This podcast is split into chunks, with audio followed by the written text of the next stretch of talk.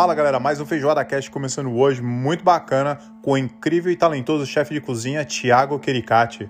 O mineiro conversou comigo sobre sua ida à Europa, retorno ao Brasil, passagens importantes pelas cozinhas do território nacional e, é claro, o prêmio Doma. Chefe conversou comigo também sobre o seu famoso curso online de empratamento e, é claro, seu passado, presente e futuro. Fala galera, Feijoada Cast de volta. Tô aqui com mais pedido de todos aí. O campeão, o artista, chefe Thiago Quiericati. Chefe, tudo bem? Como é que você tá, meu querido? Salve, salve, Rodrigão! Cara, que satisfação, muita satisfação em estar participando. É, foi um longo tempo, né, pra gente parar e Pô, é fazer É difícil, cara, é difícil né, te cara? pescar. É difícil. cara, satisfação demais estar participando desse projeto seu. Eu acho um projeto incrível. Eu não tive a oportunidade de escutar todos os chefes, mas escutei os que eu conhecia. E, enfim, foi bem massa, foi bem legal, interessante. Te falo que é, o trabalho que você está fazendo é interessante, é um processo interessante, é um processo que você consegue administrar muito bem as dúvidas do, do, da galera aí. Enfim, boa noite, boa noite, bom dia, boa tarde para quem está escutando aí. É, boa noite, boa tarde, Desamera. Chefão, é, cara, tem muita coisa para falar, né? Eu tive que fazer minha pesquisa aí, cara. Tua vida parece que você tem os 100 anos de idade de tanta coisa que você já fez, né, cara? Vamos, vamos começar então pelo início mesmo, né? Vamos fazer o padrão aqui do podcast. Vamos falar memórias, memórias afetivas. Qual que é a tua primeira memória, cara, de gastronomia, de uma comida, cara, que talvez, né, tua, tua mãe, alguém da tua família cozinhava em casa, alguma coisa que te apaixonou e até hoje você carrega na, na, no fundo da cabeça, assim, na tua memória? Então, vamos lá. Primeiramente, eu tenho uma memória para essas coisas, eu tenho, uma, eu tenho uma péssima memória fotográfica, né? E aí eu tenho também vários detalhes da minha vida na, na gastronomia, mas tem dois, assim, que foram muito marcantes. Eu tinha na média de 12 anos de idade, cara.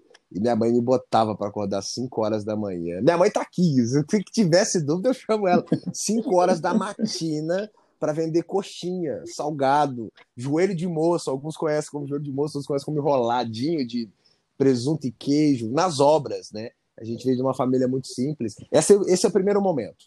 Esse, de certo. fato, é o primeiro momento que eu tive contato com algo que envolvia comida. E aí, depois, comida que eu gosto muito, assim, que eu sou fissurado, é, por mais que não é meu forte, nós vamos tocar nesse assunto futuramente, mas é gastronomia mineira, que é, é o meu frango, o tão amado frango com quiabo, que eu sou tarado. Eu sou tarado do frango com quiabo. É, gosto muito do clássico mesmo, frango com quiabo, pode ser babado, não babado, com angu, sem angu, angu mole, angu douro, seja o que for, eu sou o doente do frango com quiabo, isso ficou muito marcado em toda a minha infância. Inclusive, a gente já teve, já entrei em debate sobre o que, que é cultura gastronômica dos seus municípios e estados, enfim. Eu sempre defendo uh, o meu frango, que mas ironicamente dizendo, foi com meus 12 anos, eu acho. 12 foi, não vou lembrar a idade, mas foi vendendo coxinha para minha mãe. Nas Boa. horas. Boa. Que, que memória. Aí, bom, daí a gente já vê o rumo do, o rumo do podcast. Cara, mas eu tinha ódio disso, bicho.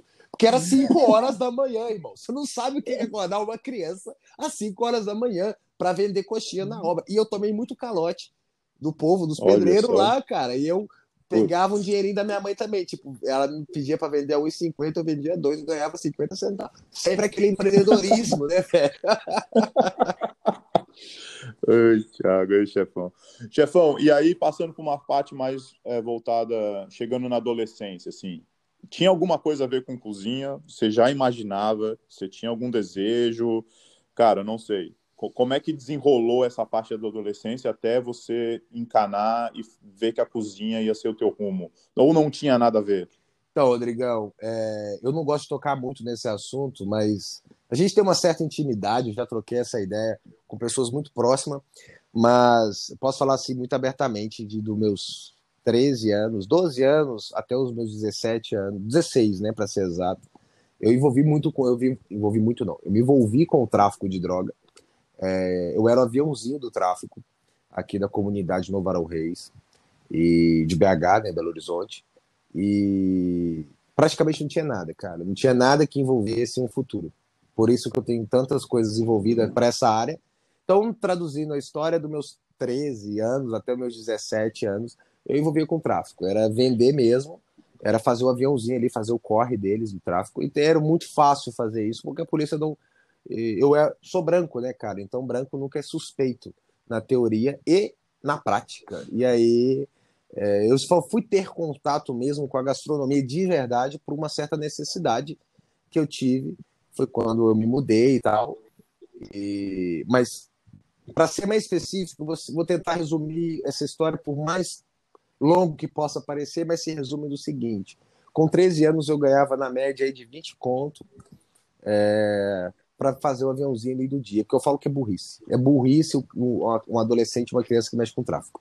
Porque você trabalha ali 20 horas, 10 horas, 15 horas para ganhar 20 mil reais. E aí eu fazia aquele corre, guardava aquele dinheiro. E aí, com esse dinheiro, eu só guardava. Sabe quando a, a gente brinca que as pessoas antigas guardavam dinheiro no colchão? Era exatamente eu. Sim. Eu guardava aquilo, Entendi. cara. E aí, com meus 16, 17 anos, eu comecei. Tinha muito dinheiro. Era muito dinheiro, mesmo. Eu ganhava aquilo por dia. E eu não tinha com o que gastar, Nossa. né? Aí uhum. eu não gastava aquele dinheiro porque eu estava envolvido. Traduzindo a história toda, eu com média de 16 a 17 anos, eu comprei o primeiro bucha de maconha de 10 reais. E eu misturei com fumo de cigarro e vendi na escola. Traduzindo, eu comprava 10 e dia 20. Vendia ela assim para a escola mesmo. E aí eu descobri muito, muito mesmo assim, aleatório na minha vida, eu descobri um pino de cocaína. E aí fala muito abertamente, tá? As pessoas possam imaginar um milhão de sim, coisas sim. que eu faço, mas eu sempre fui muito medroso para essas coisas. Eu descobri o pino de, de, de cocaína, e aí eu comecei a comprar o pino de cocaína e misturar a cocaína com um remédio controlado que minha mãe sempre tomou, que minha mãe é epilética. E aí, traduzindo, eu vendia, comprava, enfim, não vou lembrar hoje, mas tipo, comprava 10, vendia 20, 25. Dobrava aquilo, e aquilo ali foi se tornando uma bola de neve na minha vida. Sim. Traduzindo, ganhei muito dinheiro, né? Negócios são negócios. Negócio é negócio. Aí, Ué, na hora ali, negócio são negócios. Né? Exatamente. Né? E aí eu, com, com meus 17 anos de idade, comprei um 38 por pura besteira, pura idiotice. Eu tenho sim, pavor de PM mesmo, por, por trauma mesmo do meu, do meu passado. Nesse meio tempo aí, eu fui pego com 15, 16 anos. Eles não me acharam com nada e queriam porque eu queria, me confundiram com ladrão. Nunca roubei ninguém, nunca meti fita em ninguém. Rodrigão, eu posso falar minhas gírias mesmo, cara? Tá tranquilo? Claro, pô, tem um podcast. Então, Fala se quiser, mano. E aí, eles pegaram, acharam que eu tinha é, metido uma fita. Para quem não sabe o que é meter uma fita, um assaltozinho ali, um, enfim. Não era eu, nunca, nunca fiz isso. Meu negócio sempre foi o tráfico. Eles pegaram minha mão e fecharam na porta do carro, igual, igual a gente vê. Imaginam a cena, dá até agonia no estômago. Eles fecharam a minha, minha mão. O filme, assim. Exato, exato. Aí, depois disso que aconteceu, eu comprei um 38 por segurança. Qual segurança? Bicho, nós estamos falando de uma criança de 17 anos. Uma criança. Sim. Naquela época era uma criança. Aí você fica imaginando, né? Com 17 anos. Oi, pai, qual é, mãe? Com aquela vozinha fininha, magrelo, raquítico, que era eu. E aí, traduzindo, eu fui uma vez na boca de fumo, que inclusive é perto da casa da minha mãe até hoje. Chegando lá, eu tomei um susto com a PM chegando, eu troquei tiro com a PM. Tá louco. Sim, mas aí eu saí correndo, desesperado, né? Dando tiro pro alto. Pro alto, pro lugar nenhum. Prestes a dar uma bala perdida mesmo. Aí eu é. peguei e saí fugido, correndo. Do... Só que nunca descobriram quem foi, até que alguém disse que poderia ter sido uma criança, uma pessoa branca. E aí já sabia quem eu era. E aí que começa a minha história. Ah, tá. Que eu praticamente saí fugido, com medo, de ser preso. Eu sempre tive o sonho de ir para Itália e tal, por causa do meu sobrenome, minha família. Eu sei toda a história da minha família, desde 1944. Sei tudo. Desculpa, 1940, desde 1844. Eu sei de toda a história da minha família, do palácio que tem em Verona. Eu sei de tudo, porque eu sempre tive esse sonho, essa ambição. E aí foi daí que o start começa na minha vida, porque eu saí fugido com 100 euros no bolso. Aí que é onde entra. Mas você saiu bem novinho, então? 18 anos, cara. 18 anos. Ah, você chegou lá com 18 anos. 18 anos, 18 anos. Ah, tá. Não, agora entendi. Agora as coisas estão fazendo mais, mais sentido, porque, como eu te falei, né? A gente faz uma pesquisa sobre antes de você se tornar chefe de cozinha, não tem muita coisa, né? Não tem, não tem, porque, como eu, eu citei isso e cito isso para várias pessoas, é um passado que eu não quero lembrar. Mas, porém, eu não certo. quero que as pessoas lembrem de mim por causa disso. Nós vivemos num mundo de pré-julgamento, né? Então, as pessoas me verem é. na rua já tem esse julgamento para eu ser todo tatuado e tal, enfim, já passei por N preconceitos por causa disso. Então, é meio que eu dou um apagão na minha vida sobre esse, esse assunto, que é onde que começa. Na verdade, a minha história na gastronomia, qualquer busca de pesquisa que vai ter, é onde que começa no meu retorno da Itália no Brasil, que é onde realmente começa ela.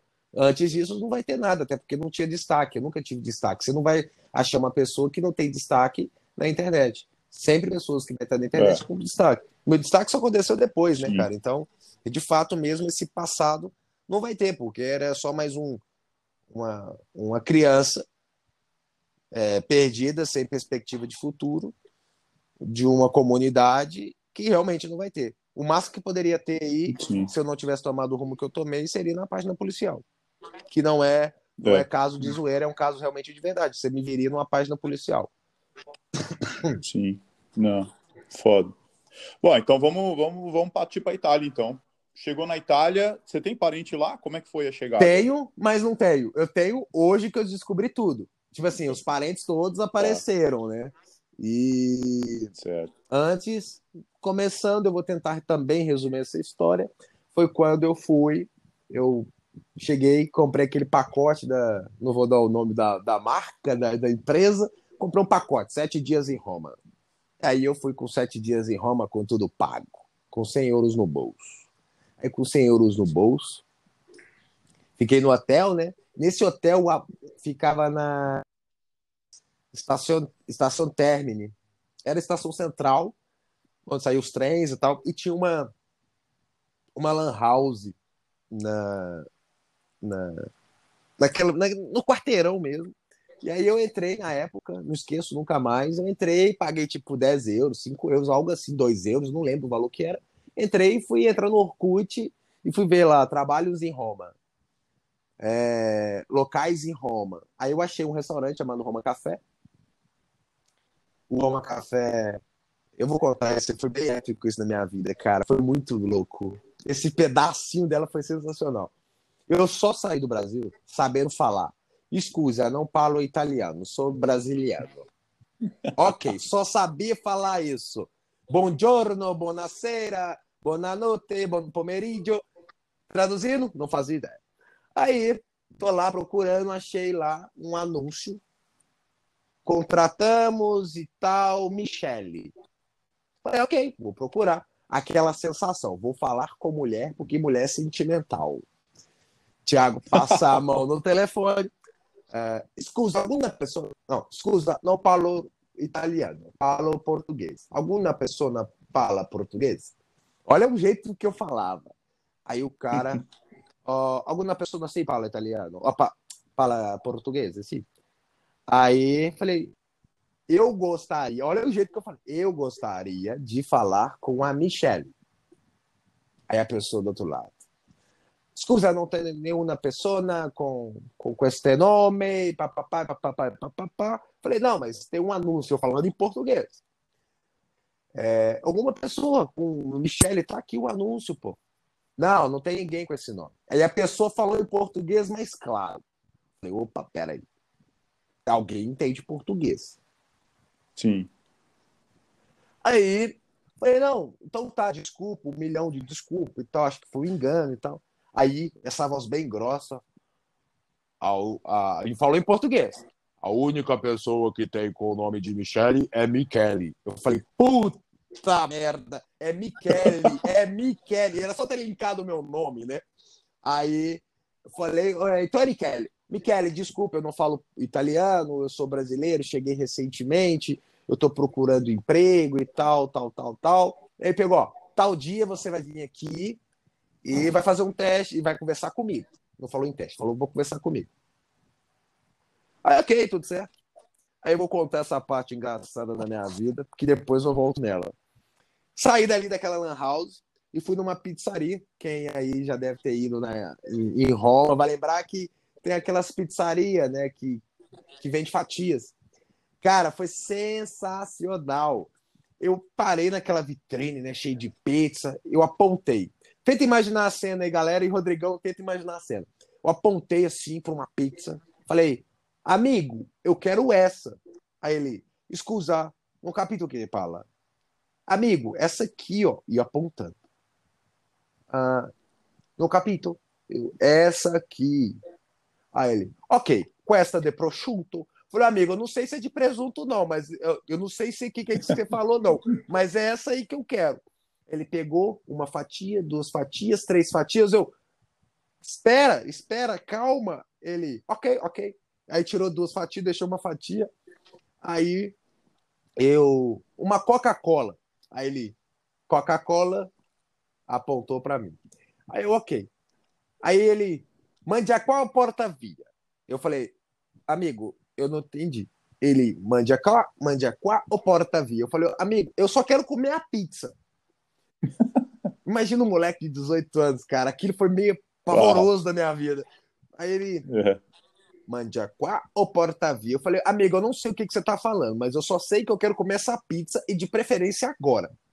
Aí ele pegou, amigo, hotel? Eu falei, sim, hotel. Ah, ok, é, Porta-Via, ok. E papapá embalou. E aí eu entendi o que era Mandiaquá, Porta-Via e tal. Porque aí é que tá, é aquela linha de raciocínio lógico, né? Igual, por exemplo, eu descobri o que era esquerda e o que era direita na Itália dentro do metrô. Aí eu fui, ok, comi, subi, saí, tal, tal. E ele rachou, ele deu ó, risadas e mais risadas. Traduzindo, ok, eu comecei, porém, é, quando o Michele falou para mim ir, eu não sabia andar de trem, metrô e nada. Era um menino que nunca tinha vivido aquilo. Eu fui andando, peguei, entrei de novo naquela lan house no, no dia, entrei no Google Maps e tracei o caminho, mandei imprimir e fui andando. De uma hora e meia de caminhada, ok? Cheguei no lugar, cheguei no lugar, o Michele pegou, me apresentou o restaurante, tal, tal, tal. Ele pegou, ó, quinta-feira, tipo isso, tá? Quinta-feira é o seu teste, você vai conseguir vir? Eu falei, vou. Só que na quinta-feira de manhã, na quinta-feira de manhã, era o meu retorno para o Brasil. Ah, era, acabava os sete dias. Exatamente. Falei, ok, fechado, quinta-feira eu tô na área. Beleza, pá. Só que aí eu descobri, alguém aí, ou o Rodrigo, acho que o Rodrigo talvez conheça. Já ouviu falar da Corona, aquela cantora? Sim, pô, claro. Então, a Corona, Corona é casada com o, com o Michele, cara. Ah. Por isso que ele falava é, o português. Aí. Desculpa, ele não era casado com o Michele, ele era casado com o irmão do Michele. Então ele se comunicava Michele. muito, muito em, em, em português. Aí, cara, cheguei no hotel e tal. Rodrigo, eu juro pela alma do meu filho, cara. Na quinta-feira, naquele dia, eu não vou lembrar o dia que foi, eu fiz cara e coroa para ver se eu ficava ou se eu ia.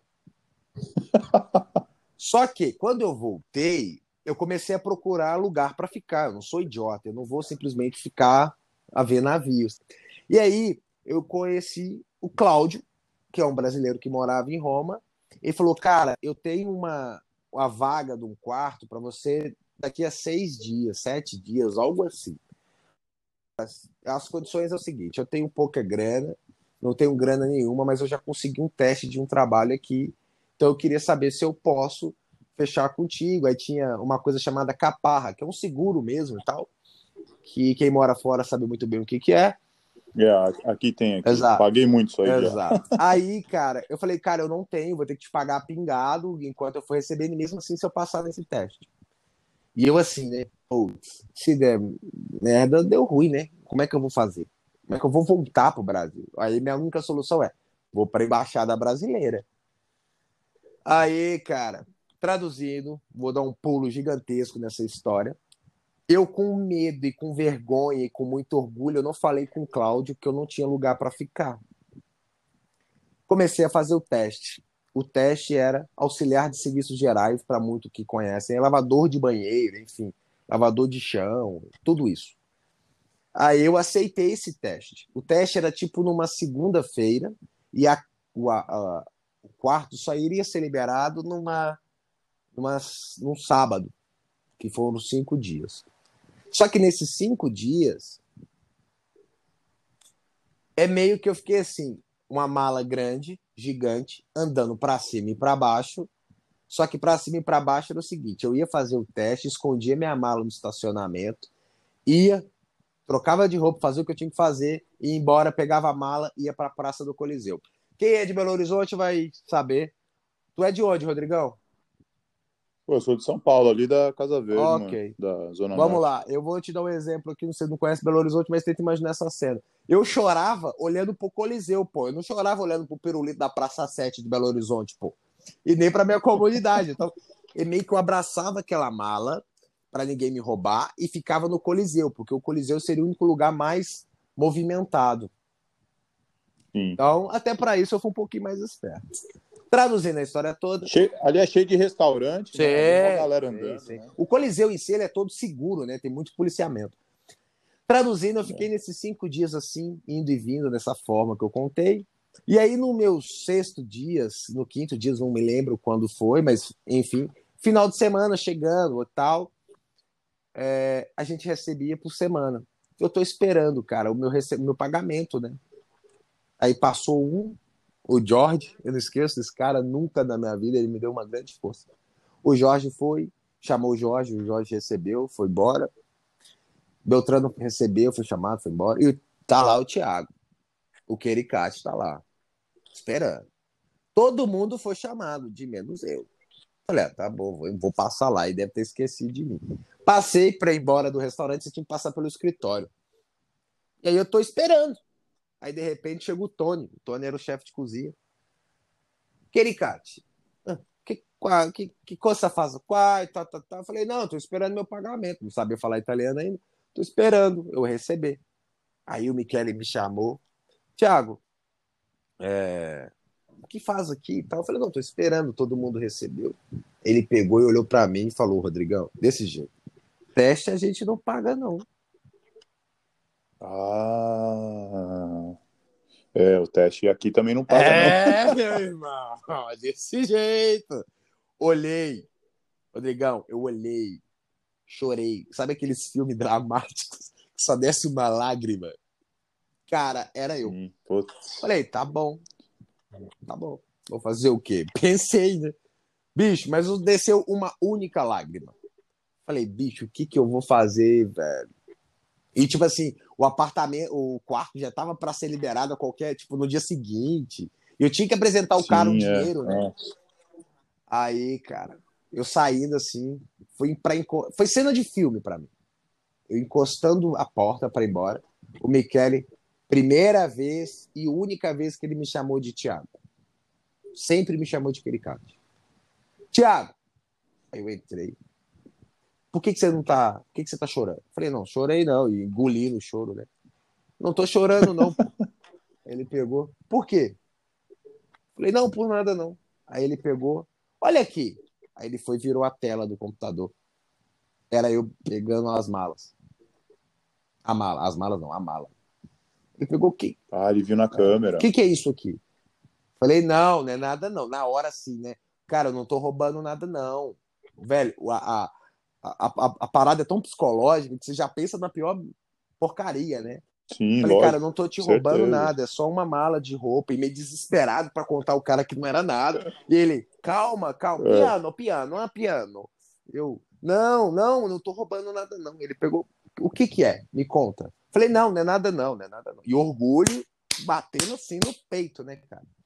Ele, onde você tá dormindo? Falei, não, eu tô dormindo na casa do Cláudio.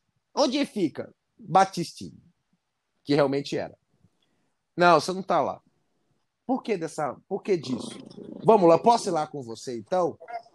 Eu assim, cara, se eu falar que não, o cara vai achar que eu tô roubando. Se eu falar que sim, eu vou passar vergonha. Tá, prefiro passar vergonha. É, Aí, então, sim, vamos lá então. Falei com ele, então vamos lá. Você vai ver que eu não tô roubando nada. Ele pegou, não, Thiago, ninguém tá te falando que você está roubando. E a gente, eu não vou lá.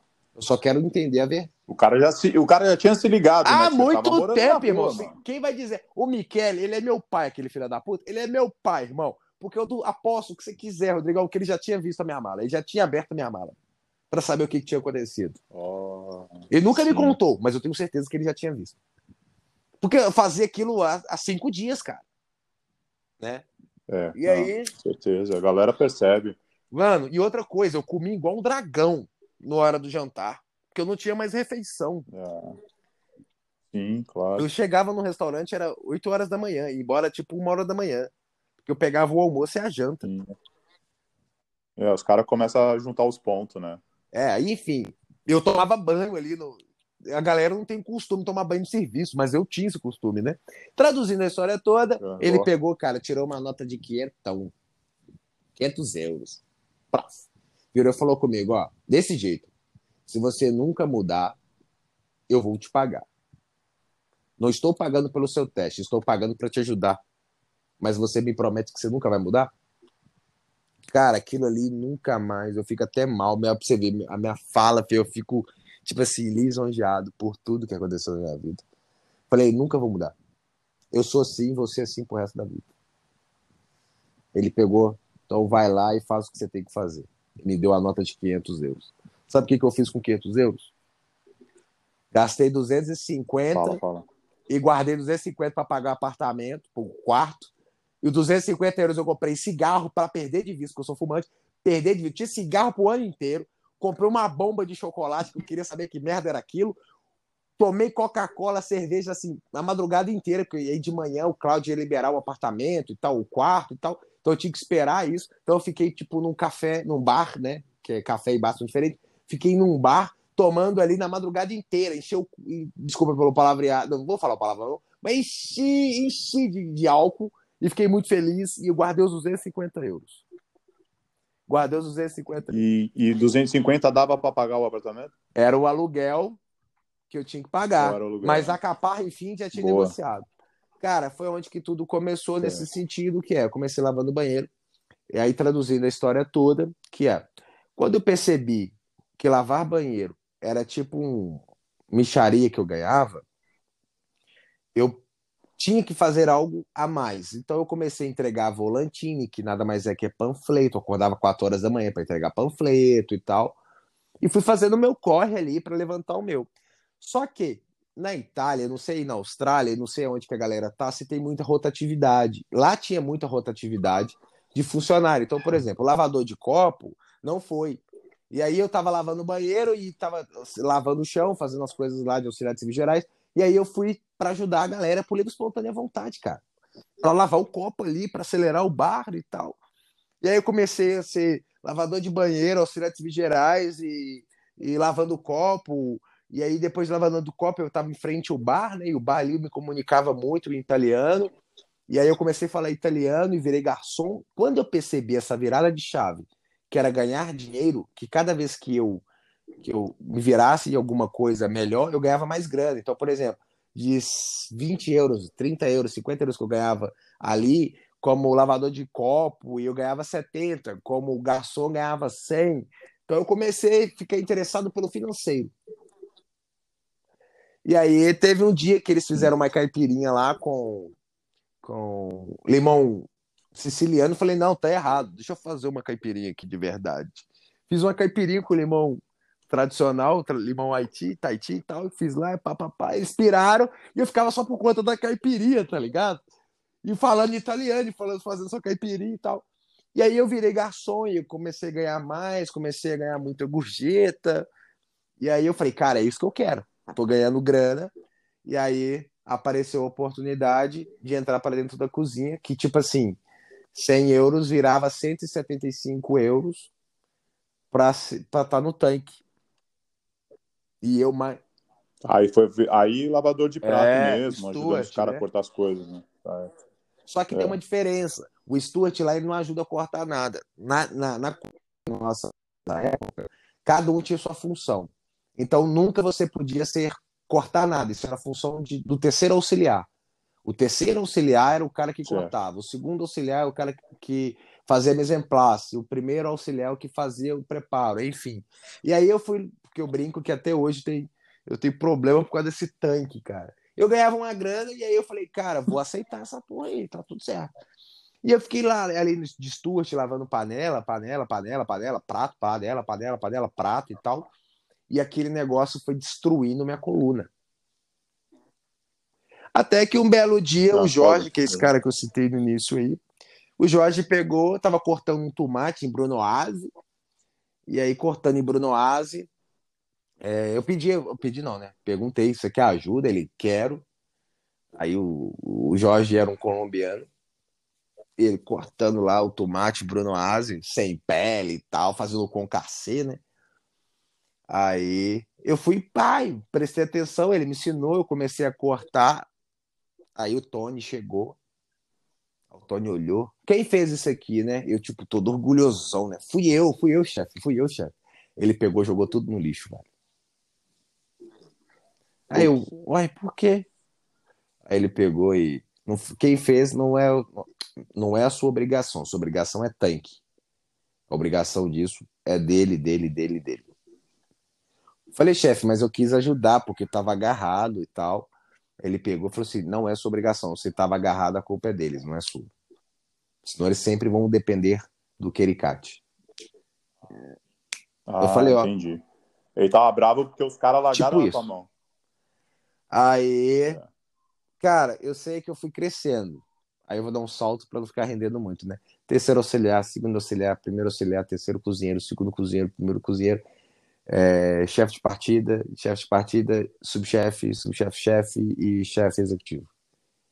Traduzindo a história no Roma, no Café. Roma Café. Recebi propostas, por exemplo, eu fui fazer estágio no Radio Café, fiz estágio em X lugares e as pessoas queriam me contratar, e eu não esqueço também dessa cena, foi quando eu recebi uma proposta, tipo, eu ganhava média, né? Vou dar um exemplo aqui, tipo de 3 mil euros, 2.500, 3 mil euros por mês, algo assim. Era uma grana boa que eu ganhava. E aí eu recebi uma proposta. Não, era tipo 1.500, 2, é de 1.500 a 2.500 que eu ganhava. Para você ver, no último estágio mesmo foi esse valor mesmo. Aí o eu fui, né? Pá, recebi uma proposta. Vou chegar lá no restaurante e apresentar pro Tony. Pro Tony não, pro Michele. Pô, apresentei pro Michele, o Tony tava na sala e tal. Aí o Tony pegou, uai, você vai trocar a gente por causa de 200 euros? Falei, chefe, eu recebi essa proposta. Aí ele pegou, você vai trocar a gente por 200 euros? Você vai trocar o que a gente, o que você conquistou por dinheiro? Falei, chefe, mas eu preciso. Ele pegou, o que, que você precisa? Você precisa de dinheiro? Eu falei, sim. Ele pegou, se o seu problema é esse, se é assim que você toca a sua vida, pode ir embora. Ah, já mandou uma assim, na, lata, lata tio, na lata. Eu já peguei e falei, caramba, o que, que eu fiz de errado? Ô, Tony, eu acho que você entendeu errado. Ele pegou, não, não entendi errado. Você está aqui pelo dinheiro. Eu falei, não, não é pelo dinheiro. Como não?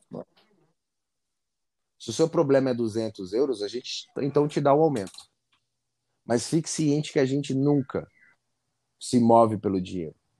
A gente se move pela, pelo desafio. Aí eu, putz, quase que eu perco. Quase. Na trave, na trave, sabe quando bate na trave e vai bater na outra trave e fica na linha? Foi eu. É, aí, cara. Ah, mas também aprendeu. Putz, eu levo, isso, eu levo isso até hoje pra minha vida, cara. Eu levo isso na minha vida até hoje. Dinheiro não me move. Não me move.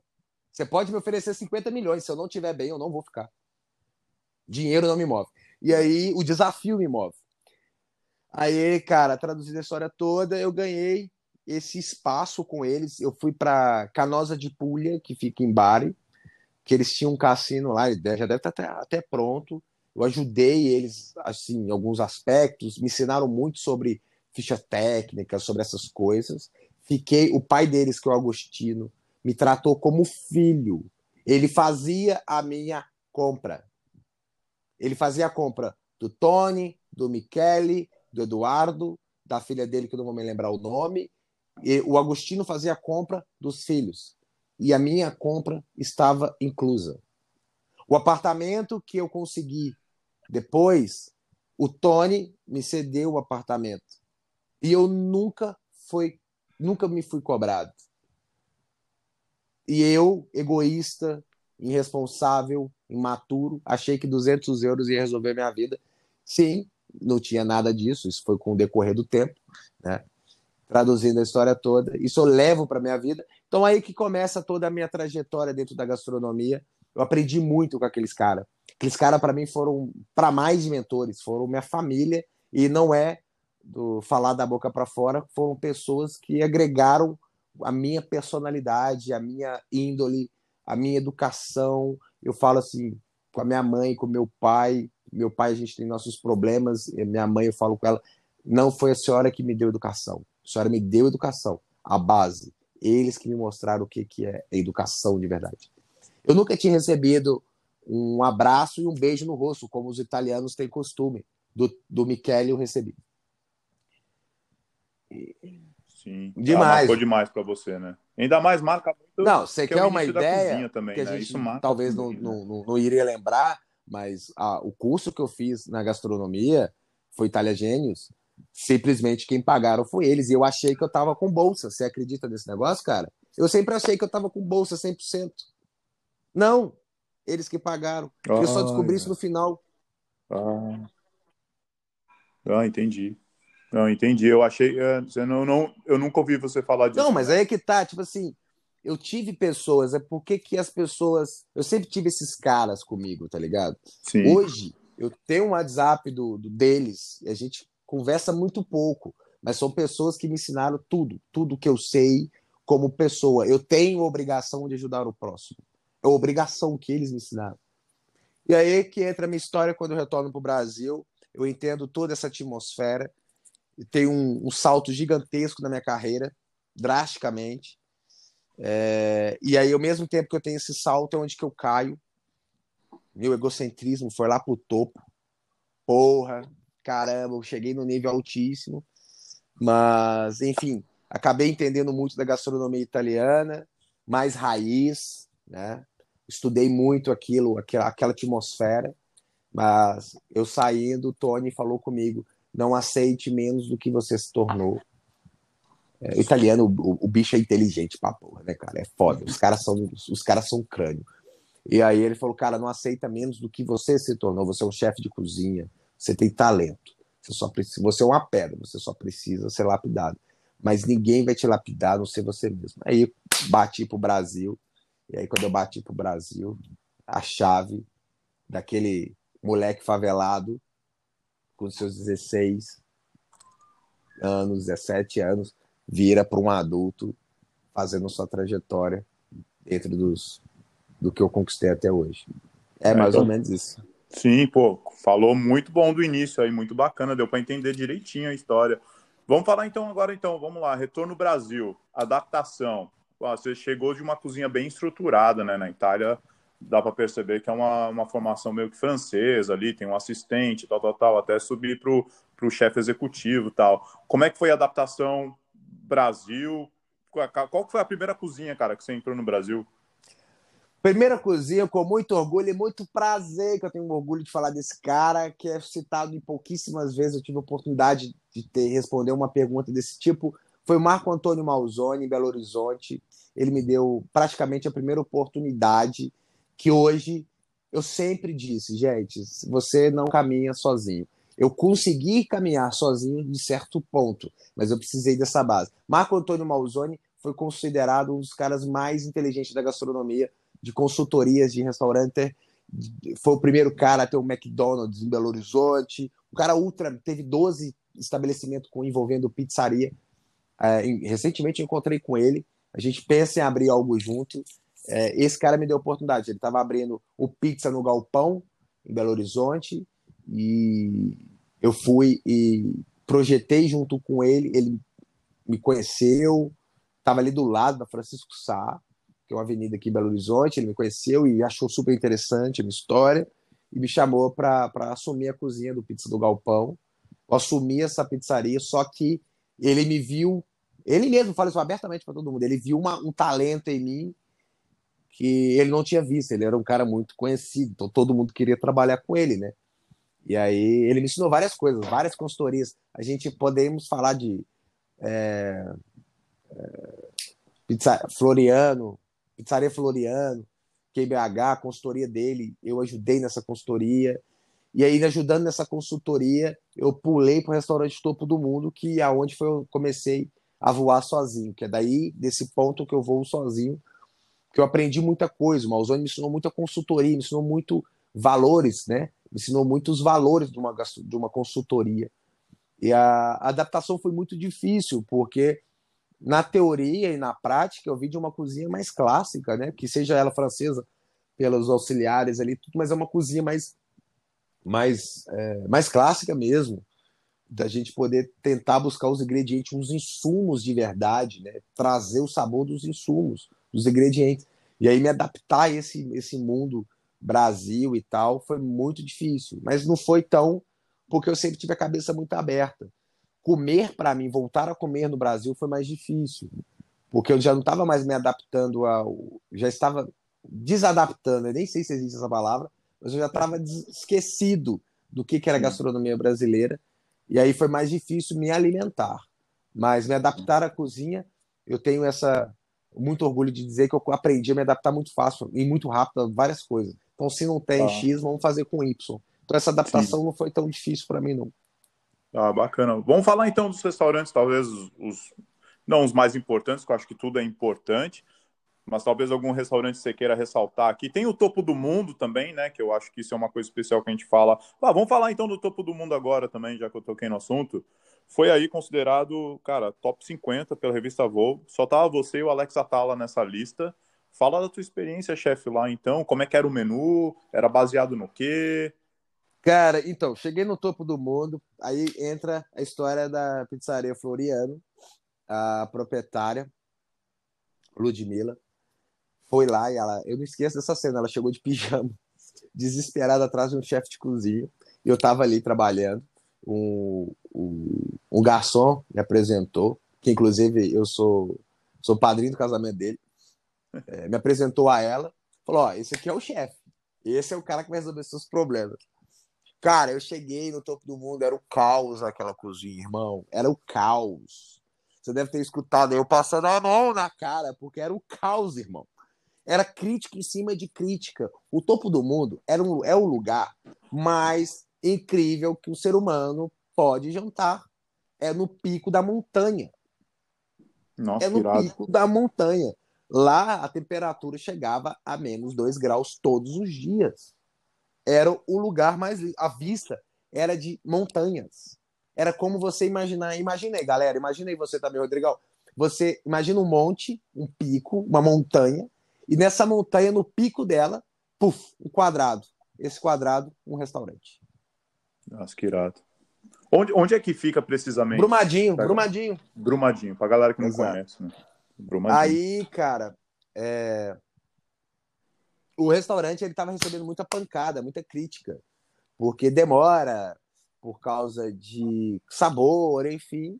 E aí os proprietários chegaram e, ó, a gente quer revitalizar a ideia toda e a ideia toda é renovação de cardápio, é fazer o restaurante ser um restaurante mais chamativo. E aí eu tive a felicidade da, do pessoal da Vogue ter tido ter ido lá logo no iniciozinho mesmo, de verdade, tal foi no iniciozinho. E foi aonde que tudo se desencadeou. O restaurante foi um cardápio que eu tenho até pratos até hoje, que eu trabalho com esses pratos até hoje, risoto mineiro, é, o pene, o fettuccine Costa Nostra, foi, tem o pene a castanharo, que é um pene com tomate seco filé mignon. Tipo, foi uma gastronomia muito voltada pelo aquilo que eu tinha absorvido naquele tempo, né? Mais com uma pegada contemporânea, um pouquinho do autoral ali, que eu nem posso falar se é autoral, né? Nessa... Hoje eu posso falar assim que não era, mas na época era autoral e tal. Então, é, eu fui aprendendo com isso e, desculpa, eu fui melhorando isso Ô, oh, cara, o restaurante era incrível, só que faltava um cara que desse a pancada. Então a gente simplesmente mandou todo mundo embora, trouxe gente nova, gente que não tinha experiência nenhuma, não tinha ônibus no lugar, passava ônibus só apenas um dia, um horário do dia. Água potável não existia, era caminhão-pipa. Energia elétrica era só na. Como é que chama? Gerador.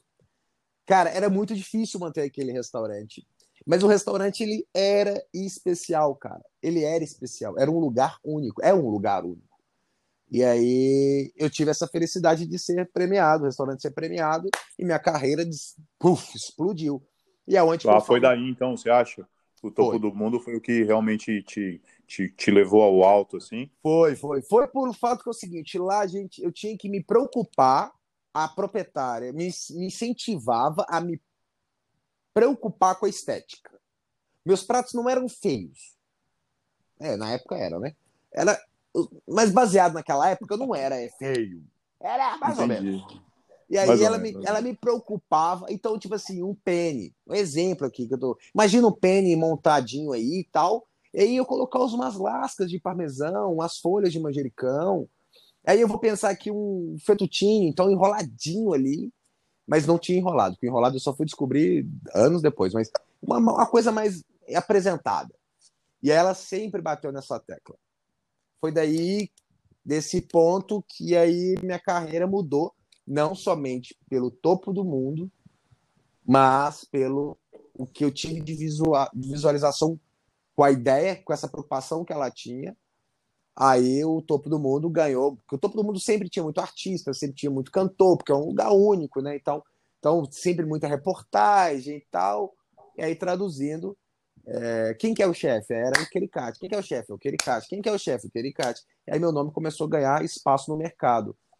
E aí foi onde que eu também tomei aquela queda. Porra, eu sou foda, eu sou incrível. E eu era porra nenhuma. Só era o menino mais perdido que segue tiroteio, que se sentia demais. E aí eu caí em realidade. Foi quando a minha irmã faleceu e tudo. A minha irmã faleceu, eu peguei e, e tomei o outro rumo da minha vida, que foi o restaurante, mas traduzido essa história minha mesmo da estética começa aí, que é onde eu comecei a me preocupar, né? Entendi, topo do mundo. Cara, tem um monte de restaurante aqui que a gente quer falar, mas eu não sei nem se você quer falar disso, porque, pô, ficou seis meses aí no Instagram só a galera falando disso daí. Ó, não quer conversar sobre isso, a gente não conversa, né? Mas vamos falar um pouquinho do Baltazar? Dá para falar ou não dá para falar do Baltazar?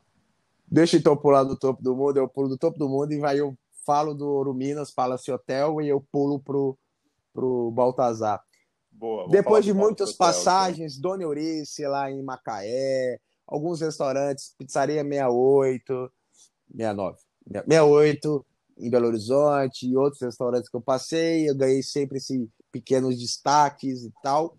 E aí eu fui pro hotel Ouro Minas Palace Hotel aqui, que é em Belo Horizonte, o único cinco estrela. E aí do hotel cinco estrela eu tive a oportunidade de conhecer grandes pessoas, pessoas incríveis, muito famosas e tal, e papapá. Pessoas que a gente fica vendo, a gente acha a pessoa mais arrogante do mundo e não é. Aí eu já estava nesse trabalho, só que no processo do topo do mundo até o Ouro Minas, cara, eu mexia com. Acho que eu, eu não, não, não, quase não conto isso para ninguém, mas foi onde que eu consegui entender um pouco da cozinha doce, o que eu podia trazer da cozinha doce para o salgado. desculpa, gente, da cozinha doce é, para o salgado, eu consegui fazer técnicas da, da bailarina, consegui fazer técnicas é, de pigmentações. Então, eu fui chacota. Em Belo Horizonte, exato, eu fui chacota. Eles me chamaram de, ah, essa cozinha não funciona, isso não vai dar certo, isso não vai dar certo, você não vai dar certo, isso não vai funcionar. E aí eu fui martelando, cara, teve dias que eu me fez chorar e quase querer desistir. E as pessoas, eu não esqueço, gente. Eu não vou dar nome aos bois, mas teve professores de respeito aqui em Belo Horizonte. De respeito. Que ao invés de ajudar o amigo próximo ali da profissão, não sei por qual motivo, eu vou ser muito breve dizer que talvez fosse por uma inveja, por inveja de quê? Naquela época, gente, não era ninguém. Hoje também não sou, mas inveja e querer marretava, falava na minha frente, elogiava, e na sala de aula com os alunos falava barbaridades, que aquilo não ia dar certo, e aí desmotivava também os alunos. É... Eu não esqueço disso quando eu fui na fábrica da Arcolo, Arcolo que é de pigmentações né, artificiais, e fui tentar entender e tentava transmitir aquilo para minha cozinha, mas eu não queria transmitir aquilo para vender, eu queria entender aquilo, né? Para estética, para fazer coisas diferentes. Aí eu fui muito chacota, cara. Os caras foram muito desculpa pelo palavreado, foram muito malditos na minha vida. que os caras faziam questão de me deixar para baixo. Tem chefes aí que muita gente conhece, devido ao seu renome nacional, que o cara teve a capacidade de olhar para minha cara e falar que eu não ia conseguir, aquela cozinha que eu acreditava não, não iria dar certo. Infelizmente ele teve que me engolir. Quando ele Aí fala fui... de cozinha tal, o que, o que, que é? Você acha a estética, que você tava... a estética, a estética, estética, a estética né? é. Aí já puxando o que reflete no teu trabalho hoje com relação aos cursos, né? Sei, sei. Mas Datação aí, e sei, tal. Sei, sei. Aí, na teoria e na prática, eu fui por Ouro Minas, devido ao meu nome ali no mercado e tal, e conheci pessoas de ultra mega reconhecimento, e muita gente conhece, não vou dar nome aos bois, mas conhece muita gente. E eu tive a oportunidade de ir para o que foi o último restaurante que eu trabalhei, que foi o restaurante Baltazar em Vitória. Só que antes de tudo isso, eu estava dando vários cursos. Eu conheci o Brasil inteiro dando meu curso presencial de estética de prato. É... E, enfim, tive essa oportunidade de ir para o Baltazar. Baltazar teve uma certa relevância no mercado de Vitória. Até então, Vitória é muito pouco e aí, com um projeto que foi muito ambicioso, é um projeto muito ambicioso, é... eu assumi lá a responsabilidade e ganhou na autoridade no mercado, mas eu, quando eu saí, como você citou, teve, teve até live, né, falando da minha saída. Foi uma é, saída muito meu, tranquila. Tá Não, teve uma saída... Instagram, dava isso daí.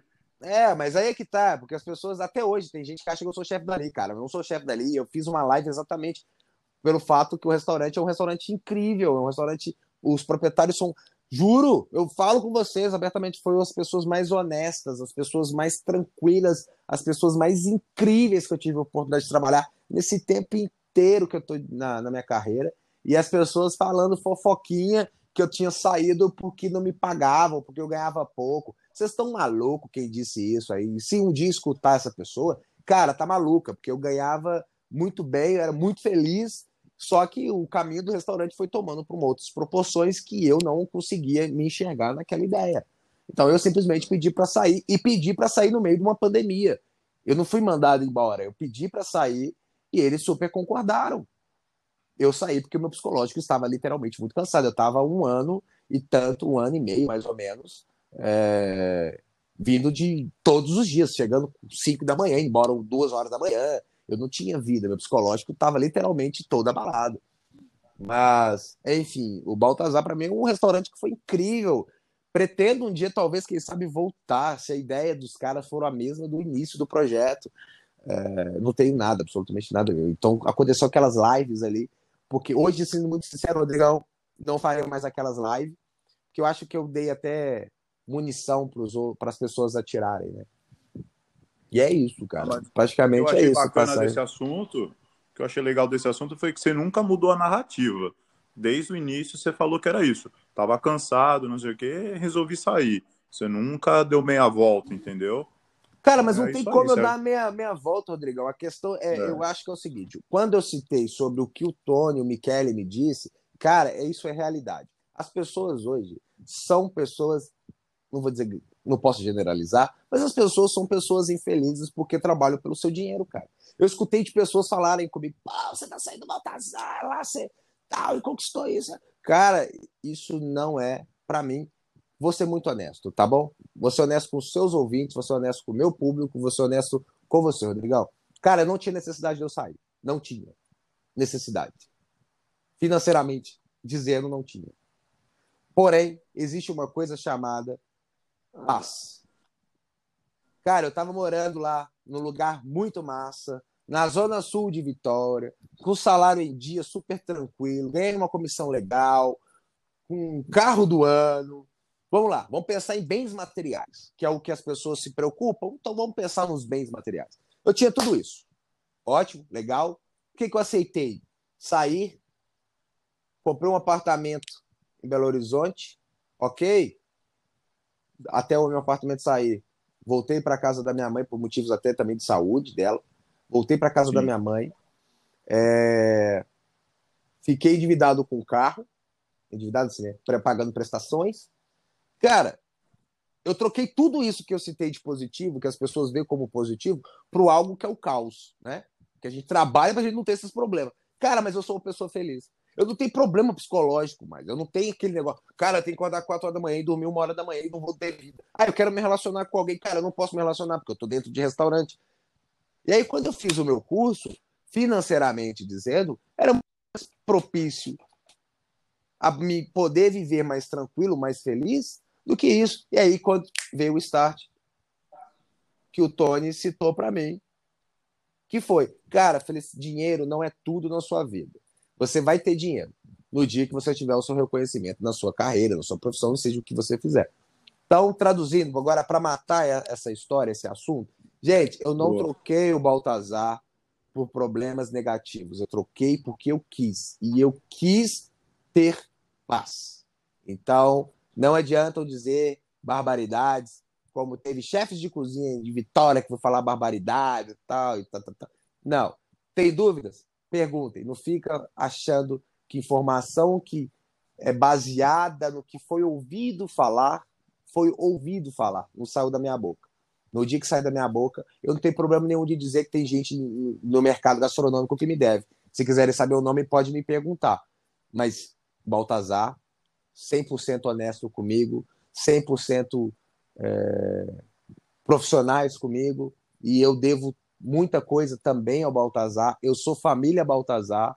O Baltazar, para mim, é, eu não tenho problema nenhum em ligar para os proprietários e falar, cara, é, vamos fazer um projeto junto, vou fazer um projeto futuro com o Baltazar. Sim, aquele processo foi do zero. Eu quebrei o primeiro tijolo da cozinha e coloquei o azulejo no dia que inaugurou. E é isso. Não tem mais nada para dizer do Baltazar. Baltazar foi uma parte incrível da minha vida, que eu não sei se eu vou revivê-la futuramente, mas que se eu tiver que revivê-la, então que seja do mesmo jeito que foi iniciado. Boa. Caralho, que desabafa, hein, pai? É, vamos de... acabou, ninguém nunca mais vai te perguntar do Pô, Baltazar é se escutar o podcast. Ó, é, mesma coisa, é a mesma coisa falar pedrada. de reality show comigo, mas pode falar, legal. Eu tenho, eu tenho outra pedrada, mas eu vou dar, vou dar um descanso, vou te fazer uma de leve aqui, ó. Coisa boa. Prêmio Doma 2017, embaixador da gastronomia mineira. Pô, como é que foi isso, cara? Como que rolou? O que te proporcionou? Cara, você é mineiro, não, pô, era um moleque, puta moleque humilde, né? Todo mundo aí escutou o início da tua história e hoje você é embaixador da gastronomia mineira, cara. Conta um pouquinho para mim. Então, engraçado, Rodrigão, porque eu sou é embaixador da gastronomia mineira. Cara, eu não faço gastronomia brasileira e não faço gastronomia mineira. Eu sou apaixonado com o meu estado. Eu falo que eu sou embaixador do meu estado. Mas é do embaixador para contar tudo do meu estado. Eu te falo que aqui tem o melhor pão de queijo. Eu te falo que aqui tem o melhor queijo. Eu falo com você que aqui a gente, a gente tem a melhor comida. Eu defendo o meu estado. A gastronomia, representar o meu estado, eu acho, e falo muito abertamente, inclusive com o pessoal do, do, do a, a, o comitê jogador, né? Sim. Eu falei isso abertamente no meio do palco. Gente, eu não represento a gastronomia mineira. Não represento. Dê a pessoas que representam. O Chapuri ganhou, né? O Chapuri ganhou de mim no ano anterior. O Chapuri é representatividade do, da gastronomia mineira. Agora, se vocês querem que eu represento o meu estado, em falar, em divulgar o meu estado, aí vocês podem me colocar. E aí que eu entro em defesa do embaixador ali. Cara, é, eu acho que ser embaixador é muito mais do que simplesmente você representar uma gastronomia. Eu sou representante de Minas Gerais. Cara, os representantes de Minas Gerais têm que falar do seu estado, cara. Eu falo do meu estado. Minas Gerais e Nordeste são os países, ou são os países, desculpa, são os estados mais, ou as regiões, regiões e o estado mais incrível que se possa imaginar. São pessoas diferentes. Não quero criticar o paulista, o carioca, a galera do sul, nada disso. Mas é porque tem uma peculiaridade. Existe essa peculiaridade. Então, eu falo que eu não sou representatividade da gastronomia mineira. Eu sou um mineiro que bem nacionalmente. E eu represento o meu estado com a minha fala, com a minha defesa, com tudo. Aqui nós temos todos os nossos defeitos como qualquer outro estado, mas aqui a gente tem um pouco um povo um pouco mais peculiar, que é um povo mais é, aconchegante. Então, para mim foi uma coisa incrível que aconteceu na minha vida. Foi muito aleatório, muito aleatório. Nunca esperei que eu ia ganhar. E eu ganhei em cima que estava concorrendo o caramba, esqueci o nome dele. Pablo Ouser, Pablo, o Pablo, o Pablo é, Pablo, é o Pablo.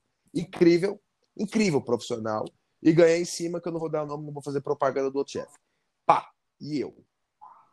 Eu ganhei. No que eu ganhei, eu falei, cara, um é queridinho de Minas Gerais, o outro é queridinho da, da mídia. E eu sou quem? Eu sou apenas um maluco que deu certo aí nessa. Tá na confusão e a gente vai entrando na bicuda. E aí eu me dei certo nesse negócio. Cheguei e eu fiquei muito é, honrado por esse prêmio. Porém, como eu citei, eu não sou representatividade da gastronomia do meu estado. Não sou, porque não é algo que eu represento. Eu sou honesto em dizer isso, porque eu sou apaixonado com a gastronomia brasileira. Porém, eu não tenho como uh, referência, porque não é algo que eu faço. Eu não busco isso, eu busco ingredientes brasileiros, mas eu não busco gastronomia sim. brasileira. Então, tem essa diferença. Cara, mas foi algo, sim, abriu portas, porque eu conheci pessoas incríveis na minha vida, muito. Na premiação, a gente em Goiânia fez a farra em Goiânia. Goiânia foi o lugar que a gente praticamente quebrou Goiânia, de tanta bagunça que nós fizemos. e eu atrapalhava a aula de todo mundo. Ah, o Quericate, eu pegava o microfone, zoava. Eu sou, eu sou o zoador. Eu não sou um chefe de cozinha padrão, não sou. E os caras me chamavam para ir no meio da aula deles e falar sobre estética, falar sobre tratamento e tal. Cara, mas me deu a oportunidade de conhecer pessoas assim maravilhosas, pessoas que têm a mesma correria que eu, que teve uma dificuldade no início, pessoas que não estão sendo vistas,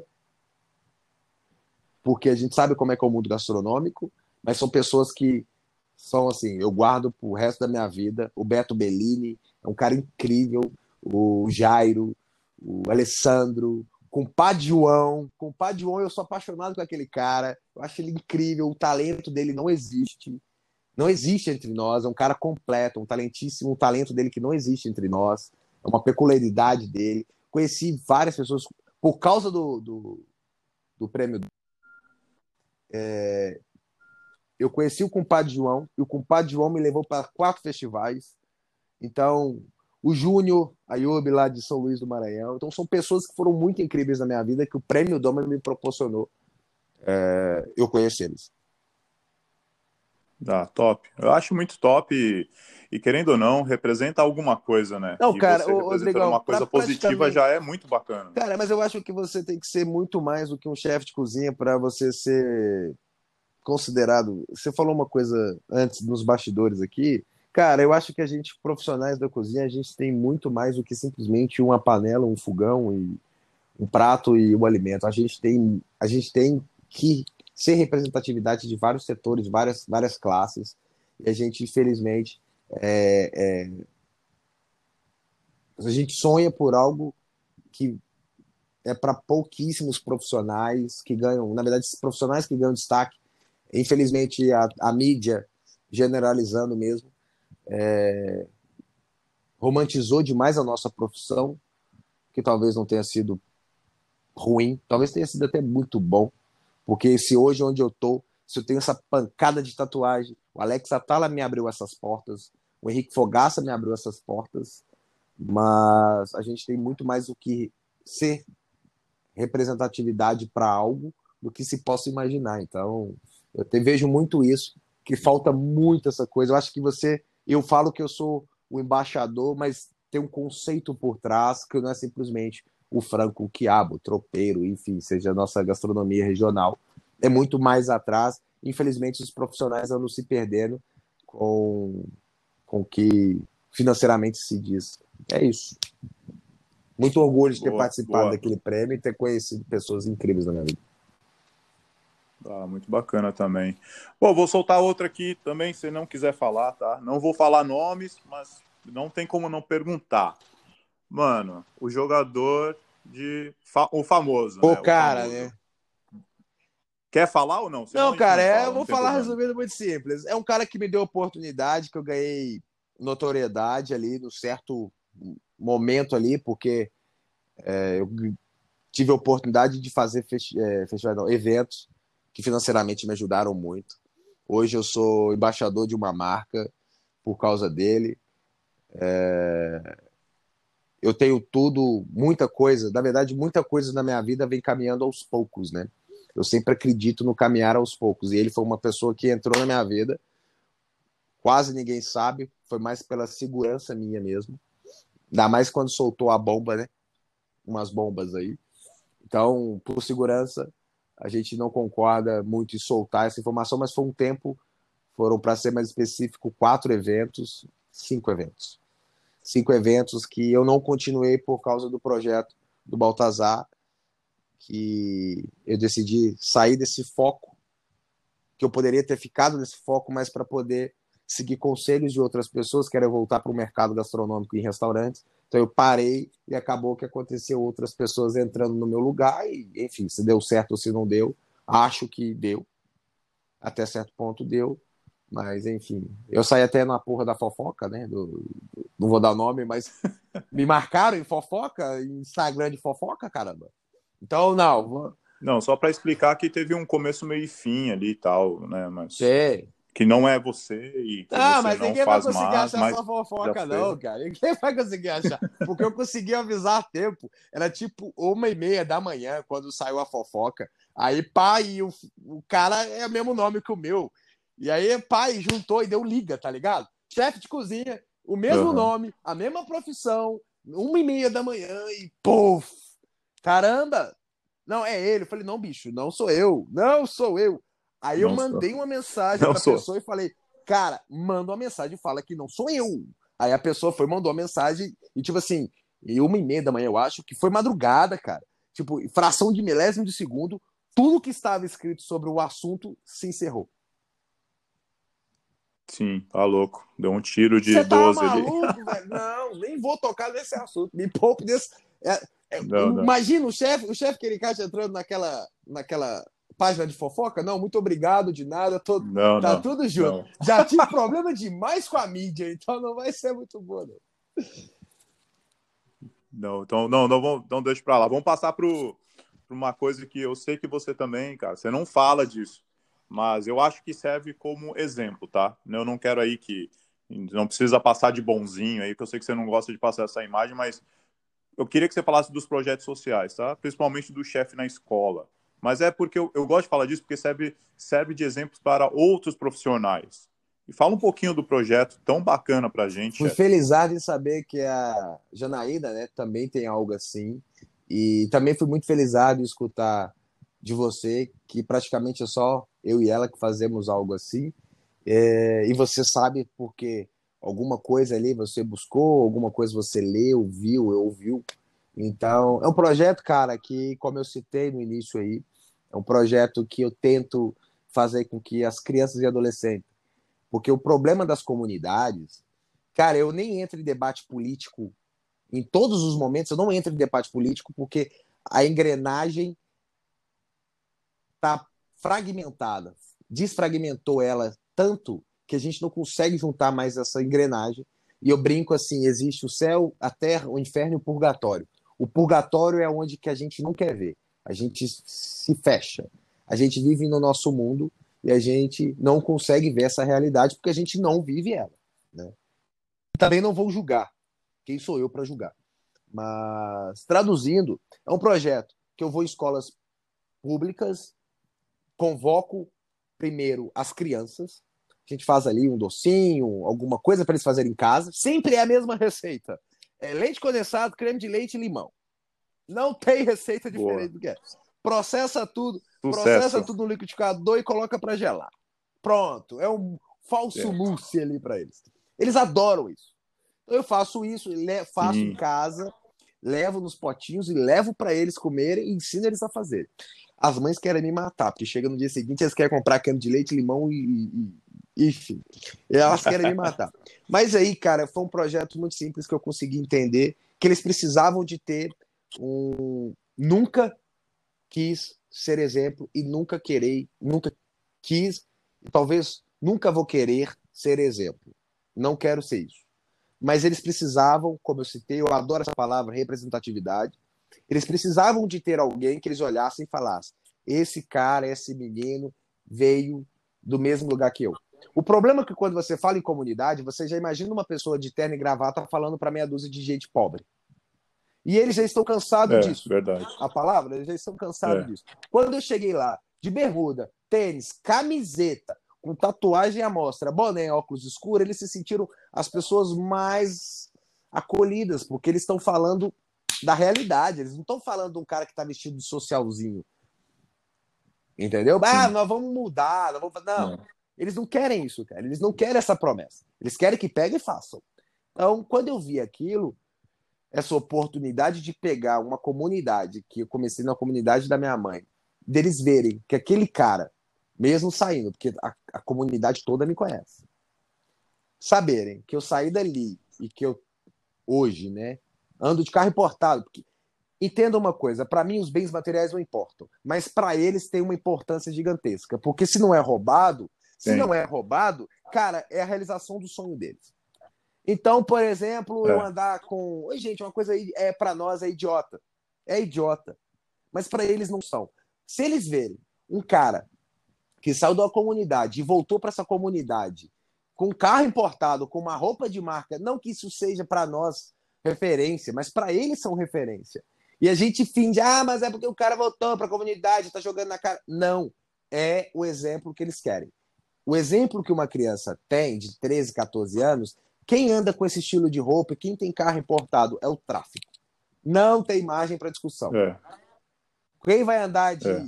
por mais que não seja lá para nós uma mega importância, quem vai andar de BMW é o traficante, velho. É o cara do crime. E eles vão pegar aquilo como exemplo. E aí o que, que eu fiz? Falei, cara, eu nem tinha carro nessa época assim importante, eu tinha um golzinho.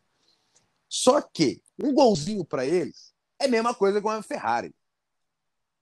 Mas eu tive a oportunidade de conversar com essas crianças e fazer essa brincadeira com eles para distraírem eles. Quando eu descobri que eles gostavam disso, eles se comunicaram comigo, eu fui mais a fundo. Aí eu fiz uma segunda.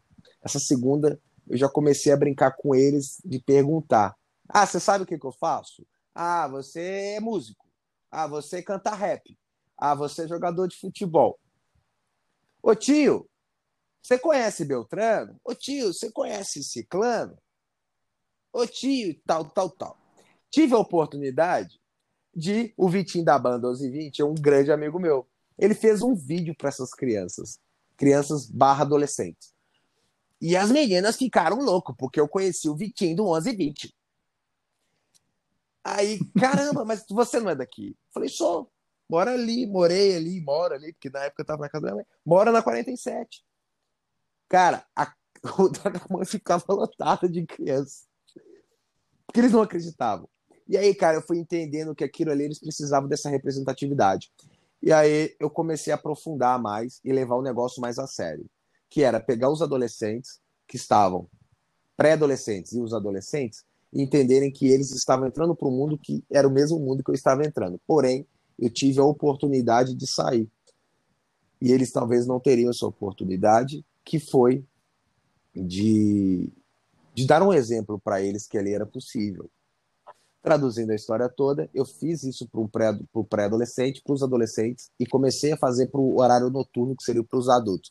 Para os adultos foram mais difíceis, foi quase uma de fazer que eu fiquei muito, me senti muito pessoal mesmo, me atacou pessoal. Só que os adolescentes ali, eles só queriam ser eu. Eu, no sentido, o que saiu da comunidade. Então eu comecei a fazer ações com eles. Comecei a ensinar a fazer hambúrguer. Tem um hambúrguer aqui no, no bairro da minha mãe, que é um hambúrguer que eu ensinei, tá ligado? Eu tenho contrato vitalício com o moleque. Eu peço um hambúrguer, ele me manda.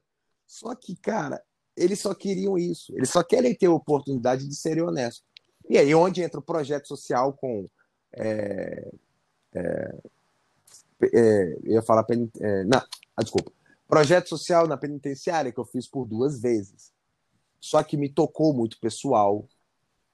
Porque é muito fácil a gente criticar um morador de comunidade. Como eu citei, o purgatório não é visto, cara. Como é que uma criança de 12 anos pode parecer. Vocês podem ir contra a minha opinião. Eu respeito a opinião de todos. Mas não tem como a gente julgar uma criança de 12 anos que vai no supermercado, rouba um biscoito, coloca ali entre a bermuda, porque ele quer comer aquele biscoito.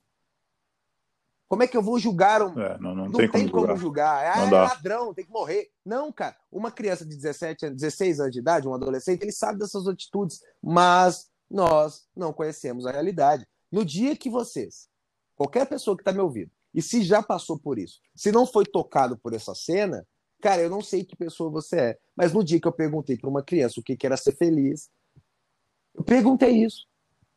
Vocês são felizes? Ah, tio, sou feliz não.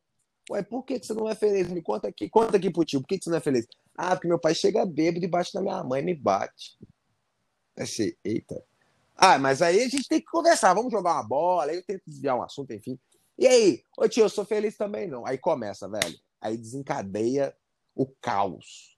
Ah, tio, eu também sou feliz não. E tipo assim, menino com 11 anos de idade, Rodrigão, tatuado, fumando. Aí, por que, que você não é feliz? Ah, tio, eu tenho que comer não, tio, tá ligado? Lá em casa lá o bagulho é doido, tá, tá, tá, cheio de jeito. Ué, não tenho o que comer lá não? Não, tio, a gente não come tem uns cinco dias aí, a gente come aqui na escola, tá ligado?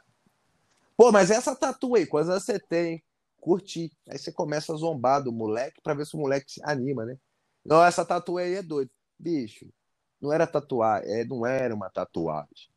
Aí você vai pergunta uma outra. Aí pergunta não, aí outra. Aí você quer desviar do assunto, aí uma outra criança vira e fala: Ah, tio, eu sou feliz, não. Mas por quê? Porque eu não tenho que comer. Aí você começa a desencadear, cara. Aí uma dessas crianças aí, eu fui conhecer de perto, que eu consegui uma cesta básica e, e fui lá entregar a cesta básica. Aí a mãe dela chegou, não, entra aqui e tal, adorou, me deu um abraço e tal. Aí eu fui, tá. Você me dá uma água? Tava com sede, aí na hora que ela abriu a geladeira, velho, eu fui muito infeliz estar na direção dessa geladeira. A geladeira não estava funcionando. Tinha uma garrafa PET só com água. Não tinha mais nada na geladeira. Aí foi aonde que minha chave virou. Eu passei fome. Eu morei na rua. Mas se dependesse da minha mãe, eu nunca passaria por isso. Falei, cara, não é possível que ninguém tá enxergando a gente. Eu falo a gente porque eu sou comunidade. Ninguém tá enxergando, cara, não é possível. Ah, mas é muito fácil, né, chefe? Você não tem emprego aí. Cara, uma pessoa que é analfabeta, ela vai catar latinha. Ok, aí eu já escutei isso. Vai catar latinha, um lote. Cara, catar latinha não é fácil. Mas aí que tá. Então eu vou colocar exemplo dessa família. O pai catava lata a mãe tinha catava papelão. E a criança ficava com quem? Ficava solta na rua? Então é isso que entra esse debate, tá ligado? É muito fácil a gente julgar uma comunidade. As pessoas julgam a comunidade como algo. 99% das pessoas que moram numa comunidade são pessoas boas, de coração. São de corações inocentes, cara. E 0,1% são pessoas criminais, são criminosos que são, sim, influenciados, que essas crianças e adolescentes são influenciados por eles. São. Cara, a gente não sabe o que. que eu sei. Rodrigão, você tem 100 conta aí, agora? Na sua Pô, conta? Na minha conta, na minha conta eu tenho. Eu ia falar, pô, Ótimo. na minha carteira não tem, na minha conta eu tenho. Ótimo, você tem 100 reais, cara. Se eu te perguntar, você tem 10 reais? Ah, foda. Na hein? sua conta? Não cara, tem, os caras não têm 10. Os caras não têm. Os né? caras não têm 10 reais, gente. Você sabe é. o que, que meu pai me dava cinco contos quando eu era moleque? E eu gastava aqueles cinco contos. Não tem isso. Eu tô te falando. Nós, por isso que eu defendo essa ideia de estar na comunidade, de fazer campanha para cesta básica. Eu tô entrando agora no Clube House. Eu juntei uma pancada de moderador para a gente poder fazer uma campanha de Pix. Eu vou dar jantar. Eu vou fazer. Você vai doar 20 contos, é o maior Pix da rodada, por 20 reais. Eu vou te fazer um jantar porque eu preciso e necessito com que as pessoas enxergam a gente. Só que não adianta falar que é corpo mole. Eu posso falar abertamente, se alguém do governo estiver escutando, é, me processa então, tá, tio? Eu peguei auxílio emergencial, peguei. Sabe o que, que eu fiz? Doei. Peguei lá os 600, quando me cortaram. 600 reais. Durante três meses. Peguei os 600 reais e doei. Comprei cesta básica e doei. Vai lá, me critica. As pessoas adoram me, é, adoram me criticar, adoram criticar quem teve essa atitude, mas eu garanto que 30% do seu ouvinte aí, que seja no Brasil, tentou pegar ou se não tentou, pegou. Para fazer o quê? Para comprar bebida, enfim. Eu, pelo menos, fiz por algo que eu acredito ser certo, coisas que nós precisamos. Só que aí entra a parte governamental que a gente, infelizmente, cara, a gente não é visto, a comunidade não é visto, o público negro, é, é, é, não é visto, sofre racismo, é, o público da comunidade sofre preconceito, tem homofobia acontecendo todos os dias. Infelizmente, a gente está tampando os nossos olhos e eu espero que a Janaína continue no processo dela de solidariedade, de filantropia. Eu não vou ficar tocando nesse assunto no sentido para o público ver, porque é uma coisa que eu tenho que fazer para mim, para me ajudar o meu povo o meu povo que me levantou no sentido figurado da palavra. Ah, eu poderia estar aqui convivendo com o crime. Cara, eu sou respeitado no meio do crime, do, o criminoso me respeita, porque eu faço algo. Mas, ah, mas você tem respeito do criminoso. Eu tenho respeito do criminoso, do presidiário, eu tenho respeito do público da classe mais alta de Belo Horizonte e do Espírito Santo e de São Paulo e Rio de Janeiro. Eu tenho respeito porque eu faço acontecer coisas que a gente está tampando os olhos. Vamos abrir um pouquinho os olhos aí, que está tudo resolvido. Mas aí é que eu te falo para a gente encerrar esse assunto do, de filantropia. Eu acho que todos nós temos é, que enxergar um pouquinho a mais, porque a pandemia está aí e a situação só tem a piorar. Vai por mim. Eu estou é, vivendo é. isso aqui todos os dias. É, é, é foda. Mas bah, legal que você falou do projeto social que eu queria que você desse essa inspiração para a galera aí, que eu, eu acho bem importante, ainda mais vindo de você. Pô, vamos mudar a prosa aí, como o Mineiro fala tal. Vamos, vamos partir para consultorias e os cursos online, que, pô, não tem como, né? É sucesso e é lindo demais também as coisas que você faz. E é muito bacana os alunos fazendo e mandando as fotos para você. Ah, e, sensacional. Pô, Essa é parte mais gostosa de tudo. Isso é um é. orgulho que eu tenho dos meus moleques. Eu falo que é meus meninos, né? Em breve vocês vão ver uns aí em reality show, hein? Em breve, Olha, em breve, em breve. Aí sim. É, enfim, cara, é um curso, eu fazia ele presencial. Era um curso que eu adorava. Eu conheci várias cidades. Conheci quase todas as cidades capitais do Brasil é, com esse curso. É um curso que é bem específico, é um curso que a gente fala sobre estética, a gente aborda o assunto. Só que é um curso que o online foi algo mais prazeroso porque a pessoa consegue ter consumir aquele curso, aquele ensinamento que eu tento transmitir, como eu falo para todo mundo que vai comprar meu curso. Se você não tem interesse, se você não tem paciência, não faça meu curso. Eu não quero o seu dinheiro. Quero que você aprenda. Gente, eu não estou falando isso pro Balela. O, o, sabe que eu não estou falando pro Balela. Eu estou sendo não. muito sincero. Todos os meus alunos, todos, sem exceção, eu só tive um único aluno que pediu devolução. Ele pediu a devolução porque ele é de cozinha japonesa e ele achou, ele achou que eu ensinaria a montar algumas coisas japonesas. Ele achou. E foi o único aluno. Eu tenho um aluno para perder de vista. Só que os caras estão aí caminhando, eles fizeram um curso que daria para eles para eles se destacarem nos seus devidos restaurantes. É, eu acabei criando monstrinhos que tem alunos meus aí que estão anos luz da minha frente. E a gente está fazendo projetos futuros para um curso maior, que é um curso que envolve quatro chefes de cozinha. Vou dar um spoiler aí, pode, Rodrigão? Pô, lógico, pô. Um projeto que tem eu, o Rodrigo, o Digo, o Bruno e o Fred Cafarena, quatro chefes de cozinha, cada um com sua especialidade, porém com a mesma atmosfera. A gente vai fazer um curso juntos, os quatro, que é uma ideia que eu tive. É... Esses cursos, cara, eu, eu tenho um feedback dos meus alunos, é incrível. A gente tem um grupo aqui de, dos alunos, cara, a gente dá risada, porque os caras têm umas receitas que eu acho incrível. Eu vou e copio dos caras, e os caras eu vou e aplico os, os pratos. Aqui, ó, que ideia que você deu. Pô, chefe, mas como é que você fez isso? Uai, vamos falar, ó, tal aula tá rolando isso aí, essa ideia aí. Então, tipo assim, os caras viraram, meus alunos viraram meus amigos, os caras. Por exemplo, tem um que eu, eu vou agora para próxima semana, eu vou para São Paulo. Eu falei com ele, falou, chefe, você tem que vir para cá. Não, chefe, não, gente, eu vou a trabalho, eu vou fechar uma consultoria pessoal e tal, e, enfim, traduzir a história toda, a gente virou muito amigo, a galera, os alunos são muito, os alunos entre si, eles se comunicam. E não tem ah. gente fraca não, tá? Tem gente fraca não, tem gente forte lá. E não, eles se comunicam, vejo, eles trocam uma ideia. Eu vejo que eles toda hora postam e falam, ô chefe, olha aqui como ficou, e pô, fica perfeito, né? Os moleques estão mandando muito bem.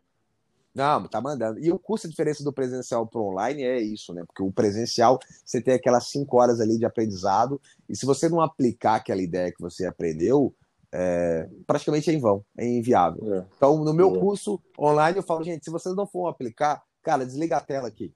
Não vai funcionar. Você precisa colocar em prática. E aí, automaticamente, vem as minhas consultorias, que são consultorias que a gente faz é, projetos de cozinha até somente cardápio, mas as, as, minhas consultorias eu gosto muito delas.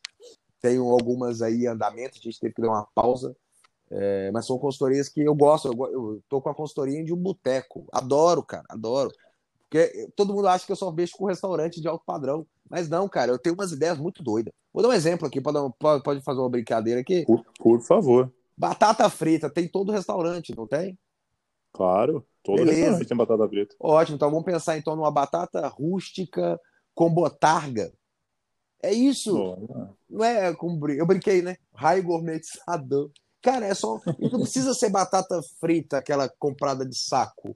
Compra, faz uma batata rústica e essa rústica você coloca páprica, coloca ou, é, sal grosso, coloca coisas de orégano, orégano, desculpa, é, alecrim, ali fresco, solto mesmo, dá um aroma ali, joga uma botarga em cima, talvez coloque um ovo, por que não um ovo? Que quem fez isso foi o André Mifano, achei sensacional.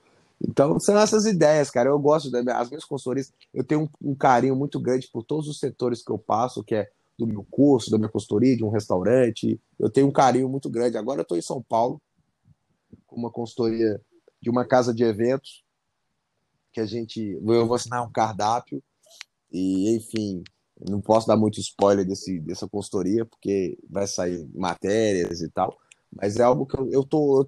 Todo dia eu aprendo algo mais, todo dia tem alguém ali tentando me ajudar, enfim, é, é isso. Eu estou mais para tentando, mais não, estou mais tentando agregar o mercado do que do que eu mesmo queria. Eu queria mais, mas eu acho que ainda já tem muito ainda. Mas enfim, é isso aí, cara. Eu adoro essas consultorias. O meu curso é um curso um pouquinho diferente. Então tá, vou fazer meu mexer aqui.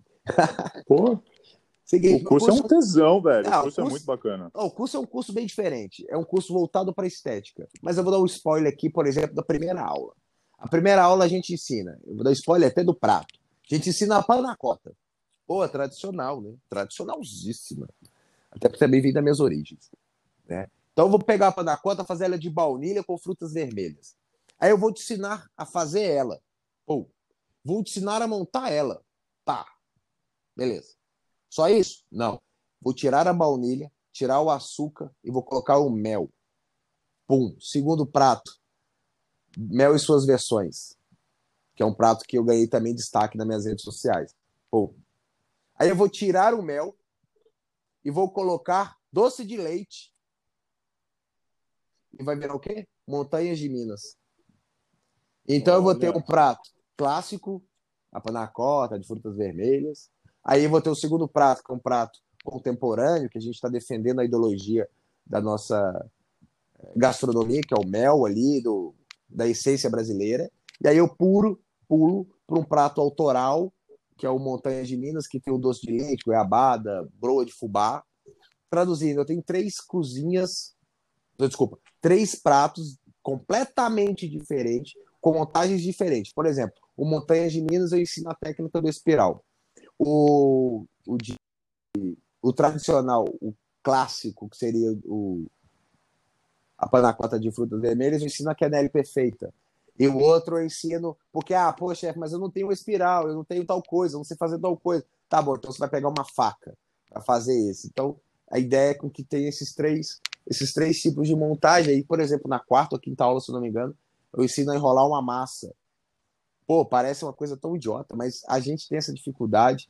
Então eu ensino a receita do carbonara desconstruído, e aí eu ensino um clássico que é o cacio pepe, e todos com a mesma montagem, com a mesma linha de raciocínio. Aí eu não posso dar mais spoiler, não, porque eu vou dar meu curso todo para vocês. Não, não. Mas a gente eu ia falar, técnica, tá bom, tá bom. A gente ensina a técnica da bailarina, que é uma técnica que dá para usar para doce e salgado. Então é um curso que eu tento. A gente fala sobre marketing, a gente fala sobre como fazer aquele processo de empratamento é, em grande quantidade. A gente fala, a gente ri pra caramba, porque eu falo muita besteira. mas é as besteiras reais, né? Porque as pessoas, nossa, chefe, como é que eu faço? Aí eu conto a história quando eu fiz o jantar de gala para as crianças, que eu fui fazer a técnica da bailarina. Eu falei, tá bom, vou fazer, vou surpreender as crianças. Era 350 crianças. Eu fiquei três horas rodando aquele trem na bailarina. E meu dedo, meu pulso, minha mão, tudo doeu, a cabeça doeu, o corpo doeu. Eu falo, bicho, nunca mais eu vou fazer isso para criança. Eu vou fazer uma coisa mais simples. E aí, enfim, é possível. É possível você fazer uma estética de é, antes de qualquer coisa, você ter a paciência, né? Eu sou o tarado, o maluco do, das biografias, então posso falar muito abertamente que qualquer pessoa que se destacou no seu ramo foi porque pensava diferente. No nosso ramo, a gente tem um Alex. Né? O Alex foi um cara que estudou a gastronomia brasileira, os, os ingredientes brasileiros, e botou para conhecer o mundo. Quem tinha feito isso antes? Teve gente que alega que ter feito, né? Eu desconheço. Mas o Alex teve o poder de fazer isso para mais pessoas. Então eu posso pegar é, é, Steve Jobs. Quem era aquele cara diante ao Bill Gates? Então aquele cara pensou fora da caixa, pensou em um produto exclusivo. Então a gente tem, cara, a gente tem N coisas. A gente fala sobre geometria no, no curso. Geometria está aí presente. O prato é redondo, é, tem forma redonda, tem forma quadrada, a gente tem geometria o tempo inteiro. A estética do prato é importante tanto quanto o sabor. Só o sabor é bom ou é incrível, mas a estética ela já é a publicidade, né, automática. Que aí, enfim, é mais a minha teoria. Que um prato bonito é fotografado, colocado em rede social e tal. Um prato feio não é feito isso. Então, a, a, o marketing é automático. E as pessoas ainda não conseguiram visualizar essa viagem minha aí. Eu juro que eu não usei drogas, tá bom, gente? ah, bacana. Ah, quem te acompanha sabe, o curso é muito legal. Tem um Instagram, pô, o teu Instagram é fodástico, as fotos são maravilhosas, muito bacana mesmo. Quem puder, faça que os frutos venham aí com certeza. Chefe, chegando um pouquinho aí, quase ao final do, do podcast, já foram ah, uma hora e quase uma hora e quarenta. Estou te abusando de você aqui. Vamos falar do qual ingrediente você mais gosta de trabalhar ou qual ingrediente não pode faltar na tua refeição? Assim, alguma coisa que você gosta muito de comer ou alguma coisa que você gosta muito de cozinhar? Vamos lá, tem, na verdade não tem um específico. Eu gosto de trabalhar muito com emoções. Eu sou apaixonado com emoções. Emoções me faz eu facilitar na, até na montagem de um prato. É, eu gosto muito, trabalhar muito com emoções. Emoções, para quem não sabe, é maionese. Né? Então eu gosto muito disso e gosto de comer assim, gosto de trabalhar também, com, tenho muito prazer em criar, criar não, né? Não é criação, mas fazer purê de brócolis, purê de alho poró, purê de couve-flor, purê não sei do que, purê não sei do que. Eu adoro essas ideias e adoro comer um purê de batata. purê de batata não tem na minha cozinha, raramente, mas tem um purê de, de couve-flor, de brócolis, tem um purê. Lá tem sempre um purê. É purê e emoções. Gosto de trabalhar muito com é, aromatizar óleos. São coisas que, para mim, falar assim, o que não pode faltar? Purê e emoções. Porque o restante eu consigo Boa. trabalhar. Por exemplo, um peixe eu consigo trabalhar com purê de alho poró. Uma carne, purê de alho poró. É, um óleo de coentro combina com esse purê de alho poró que tem um peixe. Então, um purê de couve-flor com uma carne vermelha e um óleo de, de, de páprica então dá pra gente, eu sempre adoro trabalhar espumas, mas na verdade espuma até que eu não trabalho tanto não, mas purê e, e, e emoção, uma emoção de coentro com X coisas, sempre assim. Tem, eu gosto de trabalhar muito com isso. Meus pratos têm muitas emoções, né? Então, tem muitas mesmo, eu trabalho com muita emoção. Uma vieira, um crudo de vieira com vinagrete de maçã verde e emoção de menta. Então tem sempre isso, isso nunca falta. Nunca falta. Acho que nunca vai voltar. Boa. E, é, bom, talvez aí a última pergunta para a gente seria dicas para iniciantes, né? Eu acho que para você seria o seguinte: se você no avião indo para a Itália conhecesse alguém no avião e, e aquele cara, aquela pessoa pudesse ter te dado uma dica aí, o que você gostaria de ter escutado, cara, naquela viagem para a Itália? O, o, que seria relacionado à gastronomia, né? O, o, que você gostaria de ter escutado se você soubesse que um dia você se tornaria chefe de cozinha? Eu acho que eu não, eu não queria escutar uma única frase, eu queria escutar uma história. Uma história do seguinte assim. Cara, eu vou ficar emocionado, cara. Eu não queria, o papo tava legal, mas você tocou na ferida do papai aqui. É o seguinte.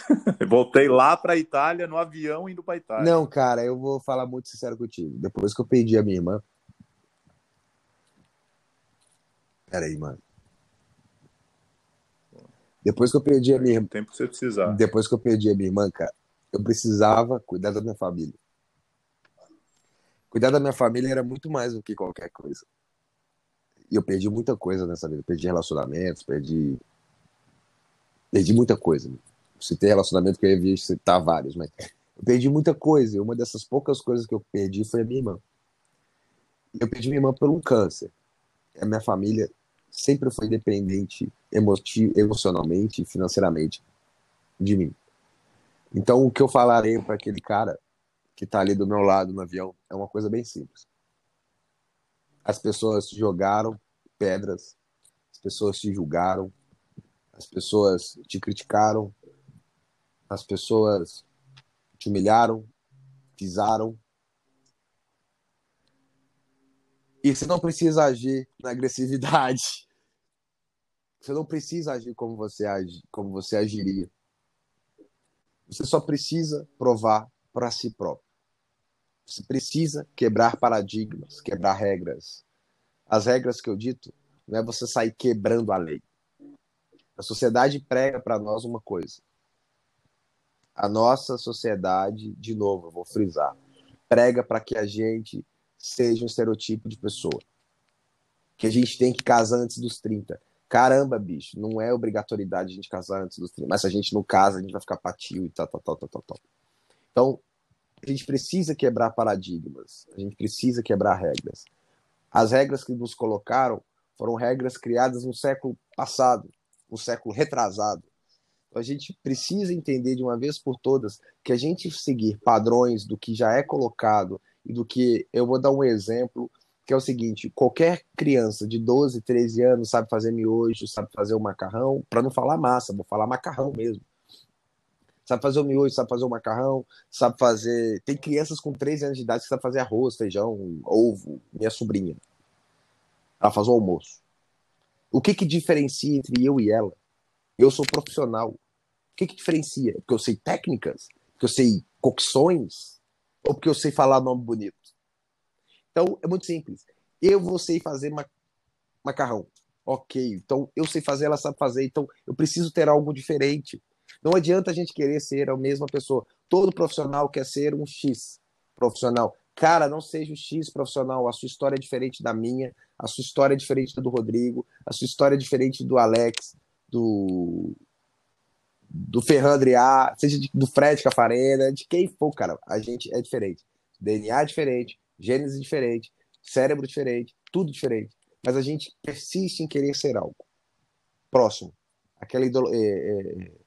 a gente vê aquela pessoa, a gente quer chegar onde ela chegou. Não adianta. Você não vai ser aquela pessoa. História, faça ela muito bem feita e fique ciente que pessoas que fazem coisas normais são pessoas que vão viver normais. Pessoas que querem chegar em algum lugar, seja onde for, precisam fazer coisas diferentes. O Rodrigo, sabe fazer risoto? Eu acho que eu sei fazer o básico ali, eu então, sei, chefe. O que diferencia você de mim, cara? Eu também sei fazer o básico.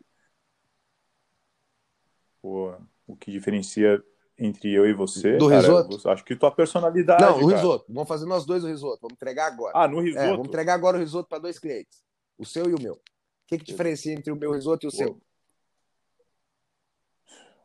Pô, eu não sei, chefe. Tem, tem, que cozinhar junto. Como é que você emprataria o risoto, é. papai?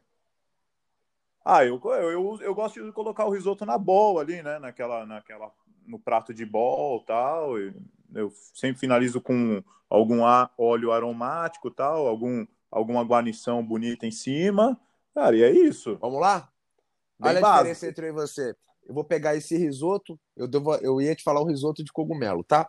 Mas, enfim, você quer falar como é que você emprataria esse risoto de cogumelo? Eu vou falar só a diferença entre o meu risoto e o seu. Como é que você emprataria esse risoto? Tá. Pratar o risoto de cogumelo, para ser bem honesto, o risoto de cogumelo, quando eu fiz, eu sempre pratei bem básico, no prato, ali no centro, ele com aquela, com aquela textura meio, meio de papa, né? Como o risoto tem que ser. E eu gosto de fazer uma guarnição de parmesão, que eu coloco ali o parmesão ralado no, no micro-ondas tal, e eu faço aquela uma folha, né? Alguma coisa assim. Mas é bem básico. E termino com um óleozinho de trufa. Bom, esse é o meu Vamos risoto. Lá? O meu. Vou pegar esse risoto, Boa. eu tenho lá. Ah, peraí, deixa eu anotar, peraí. Vamos lá.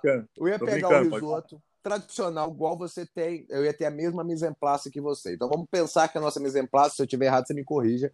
Que é o seguinte: quantas gramas de cogumelo você teria ali? Teria 100 gramas, 150 gramas. Ok, vamos pensar em números redondos: 100 gramas. Eu peguei 100 gramas desse cogumelo, vou tirar 50 gramas dele e vou fazer é, cortes ali no cogumelo, cruzar ele, né? Fazer a cruzinha nele e vou separar. Vou reservar ele aquele cogumelo ali, eu vou puxar ele ali junto com o risoto e tal, para dar o sabor no risoto, até porque é o certo e tal, tal, tal, tal, tal, tal. O que, que eu vou fazer? Eu vou pegar esse risoto que já está pronto ali, finalizei com manteiga, queijo, tal, tal, tal, vou abrir ele no prato. Puf. Abrir ele no prato, vou abrir ele no prato, vamos falar um prato fundo, ok. E aí que entra o X da questão. Vou dar aquele tapinha, escutem aqui, aquele tapinha no fundo do prato, ele vai abrir. Eu vou pegar aquele cogumelo que eu tinha reservado, salteei. Deixa eu fazer a correção, senão o pessoal vai entender errado. Enquanto eu estou finalizando meu risoto, eu estou grelhando aqueles cogumelos meus que eu reservei. Com manteiga, ah, ok, manteiga, sal e pimenta. Ok. Vou pegar o cogumelo, vou pegar o risoto, dar um tapinha na bundinha dele, ele vai abrir. Eu vou pegar aquele cogumelo que eu grelhei e vou colocar ele solto em cima desse risoto. Vou pegar pedaços de lascas de parmesão ok? Vou colocar entre os cogumelos ali que estão avulso e vou pegar uns brotos e finalizar ali, colocando muito próximo um do outro. O que, diferenciou entre eu e você? Ah, talvez a estética ali. O sabor. Ó, vamos falar então que o sabor seja o mesmo. Vamos pensar que nós dois cozinhamos, temos a mesma ideologia de cozinhar e tal, e o sabor ficou igual. Ok? O que diferenciou foi só isso. A minha hora é de finalizar. Cara, você tem talento para cozinhar. Ah, o que diferencia entre eu e você é só na hora de finalizar. Precisamos ter algo diferente. É isso. Entenda uma vez por todas. Precisamos ter algo diferente. Se a gente não tiver algo diferente, a gente vai ser só mais um cozinheiro no mercado gastronômico brasileiro. não adianta vocês, quiser, vocês que querem sair para fora, que eu já escuto isso demais até. Ah, chefe, eu penso em sair fora. Cara, tem bons restaurantes aqui. Depende do que, que você está querendo buscar. Tem lá fora e tem aqui dentro. Então é muito óbvio. Então, para finalizar. Hoje, hoje em dia já claro, tem aí dentro claro. mesmo. Né? Então, traduzindo, gente, não. Então, o que eu falaria para aquele cara seria o seguinte: seja diferente. Não seja padrão. Já colocaram o padrão demais nas suas costas. Então, vai para lá, passa por tudo que você passou, volta, faz tudo que você fez e chega onde você quer chegar, que ainda não cheguei onde eu quero chegar, mas eu ainda vou chegar ainda. Mas eu já sei o caminho que eu estou traçando. Boa. Boa, isso aí, chefe. Chegamos ao final aí. Valeu, valeu ou não demais, valeu? Cara. Valeu demais. Ué, você me fez até chorar, cara. Valeu. Você quer coisa. Você quer, ah, você, quer coisa ainda que é, ninguém nunca conseguiu. Mas o chefe todo tatuado, um cara de bandido e tal, vida louca, ia chorando no meio do podcast. Não, valeu de, valeu de. Pô, que prazer ter você aqui, viu? Ó, eu sei que faz tempo que a gente tá de, pra marcar. Desde o ano passado, cara, eu tô atrás de você, mas valeu a espera, viu? Que conversa. Cara, eu agradeço de novo, Rodrigão. Tenho que falar o que eu falei no início. Agradecer um trabalho incrível que você está fazendo. Você está mostrando os profissionais. Isso, para mim, é um valor, assim, como pessoa que mostra a sua, o seu caráter. Eu sei que você está fazendo isso com um propósito maior do que simplesmente eu vou mostrar os profissionais. Eu sei que tem algo maior atrás disso. Eu sei que a sua hombridade como pessoa mostra que você quer melhorar algo, quer melhorar onde você trabalha. E, cara, eu só tenho que parabenizar Feijuca e você fã desse podcast aí por um bom tempo. Bom tempo não, acho que eternamente, né, pô? Quem dera. Chefe, valeu, brigadão aí pelo teu tempo, viu? É, espero que a galera entenda um pouquinho mais da sua personalidade, né? E, e é isso, cara. Eu já, eu já era fã, toda vez que a gente conversa, eu dou uma de fã Mas agora eu não vou tirando, tirando porque, que nós ficamos quatro história, horas da né, manhã, né? Nós ficamos quatro horas da manhã, né? É, conversando no Clubhouse. Eu, você e o outro chefe de cozinha debatendo quatro horas da manhã. Só louco. Só os malucos. Mas é isso aí, valeu. Pô, muito obrigado. É, conte comigo, o que você precisar. Se precisar, sabe que pode contar comigo aqui. Rodrigo, obrigado mais uma vez, irmão. Tamo junto. E vida longa ao Feijuca. Valeu, chefe. Uma boa, uma boa noite para você. Obrigado, irmão. Fui. Tchau, tchau. Tchau, tchau.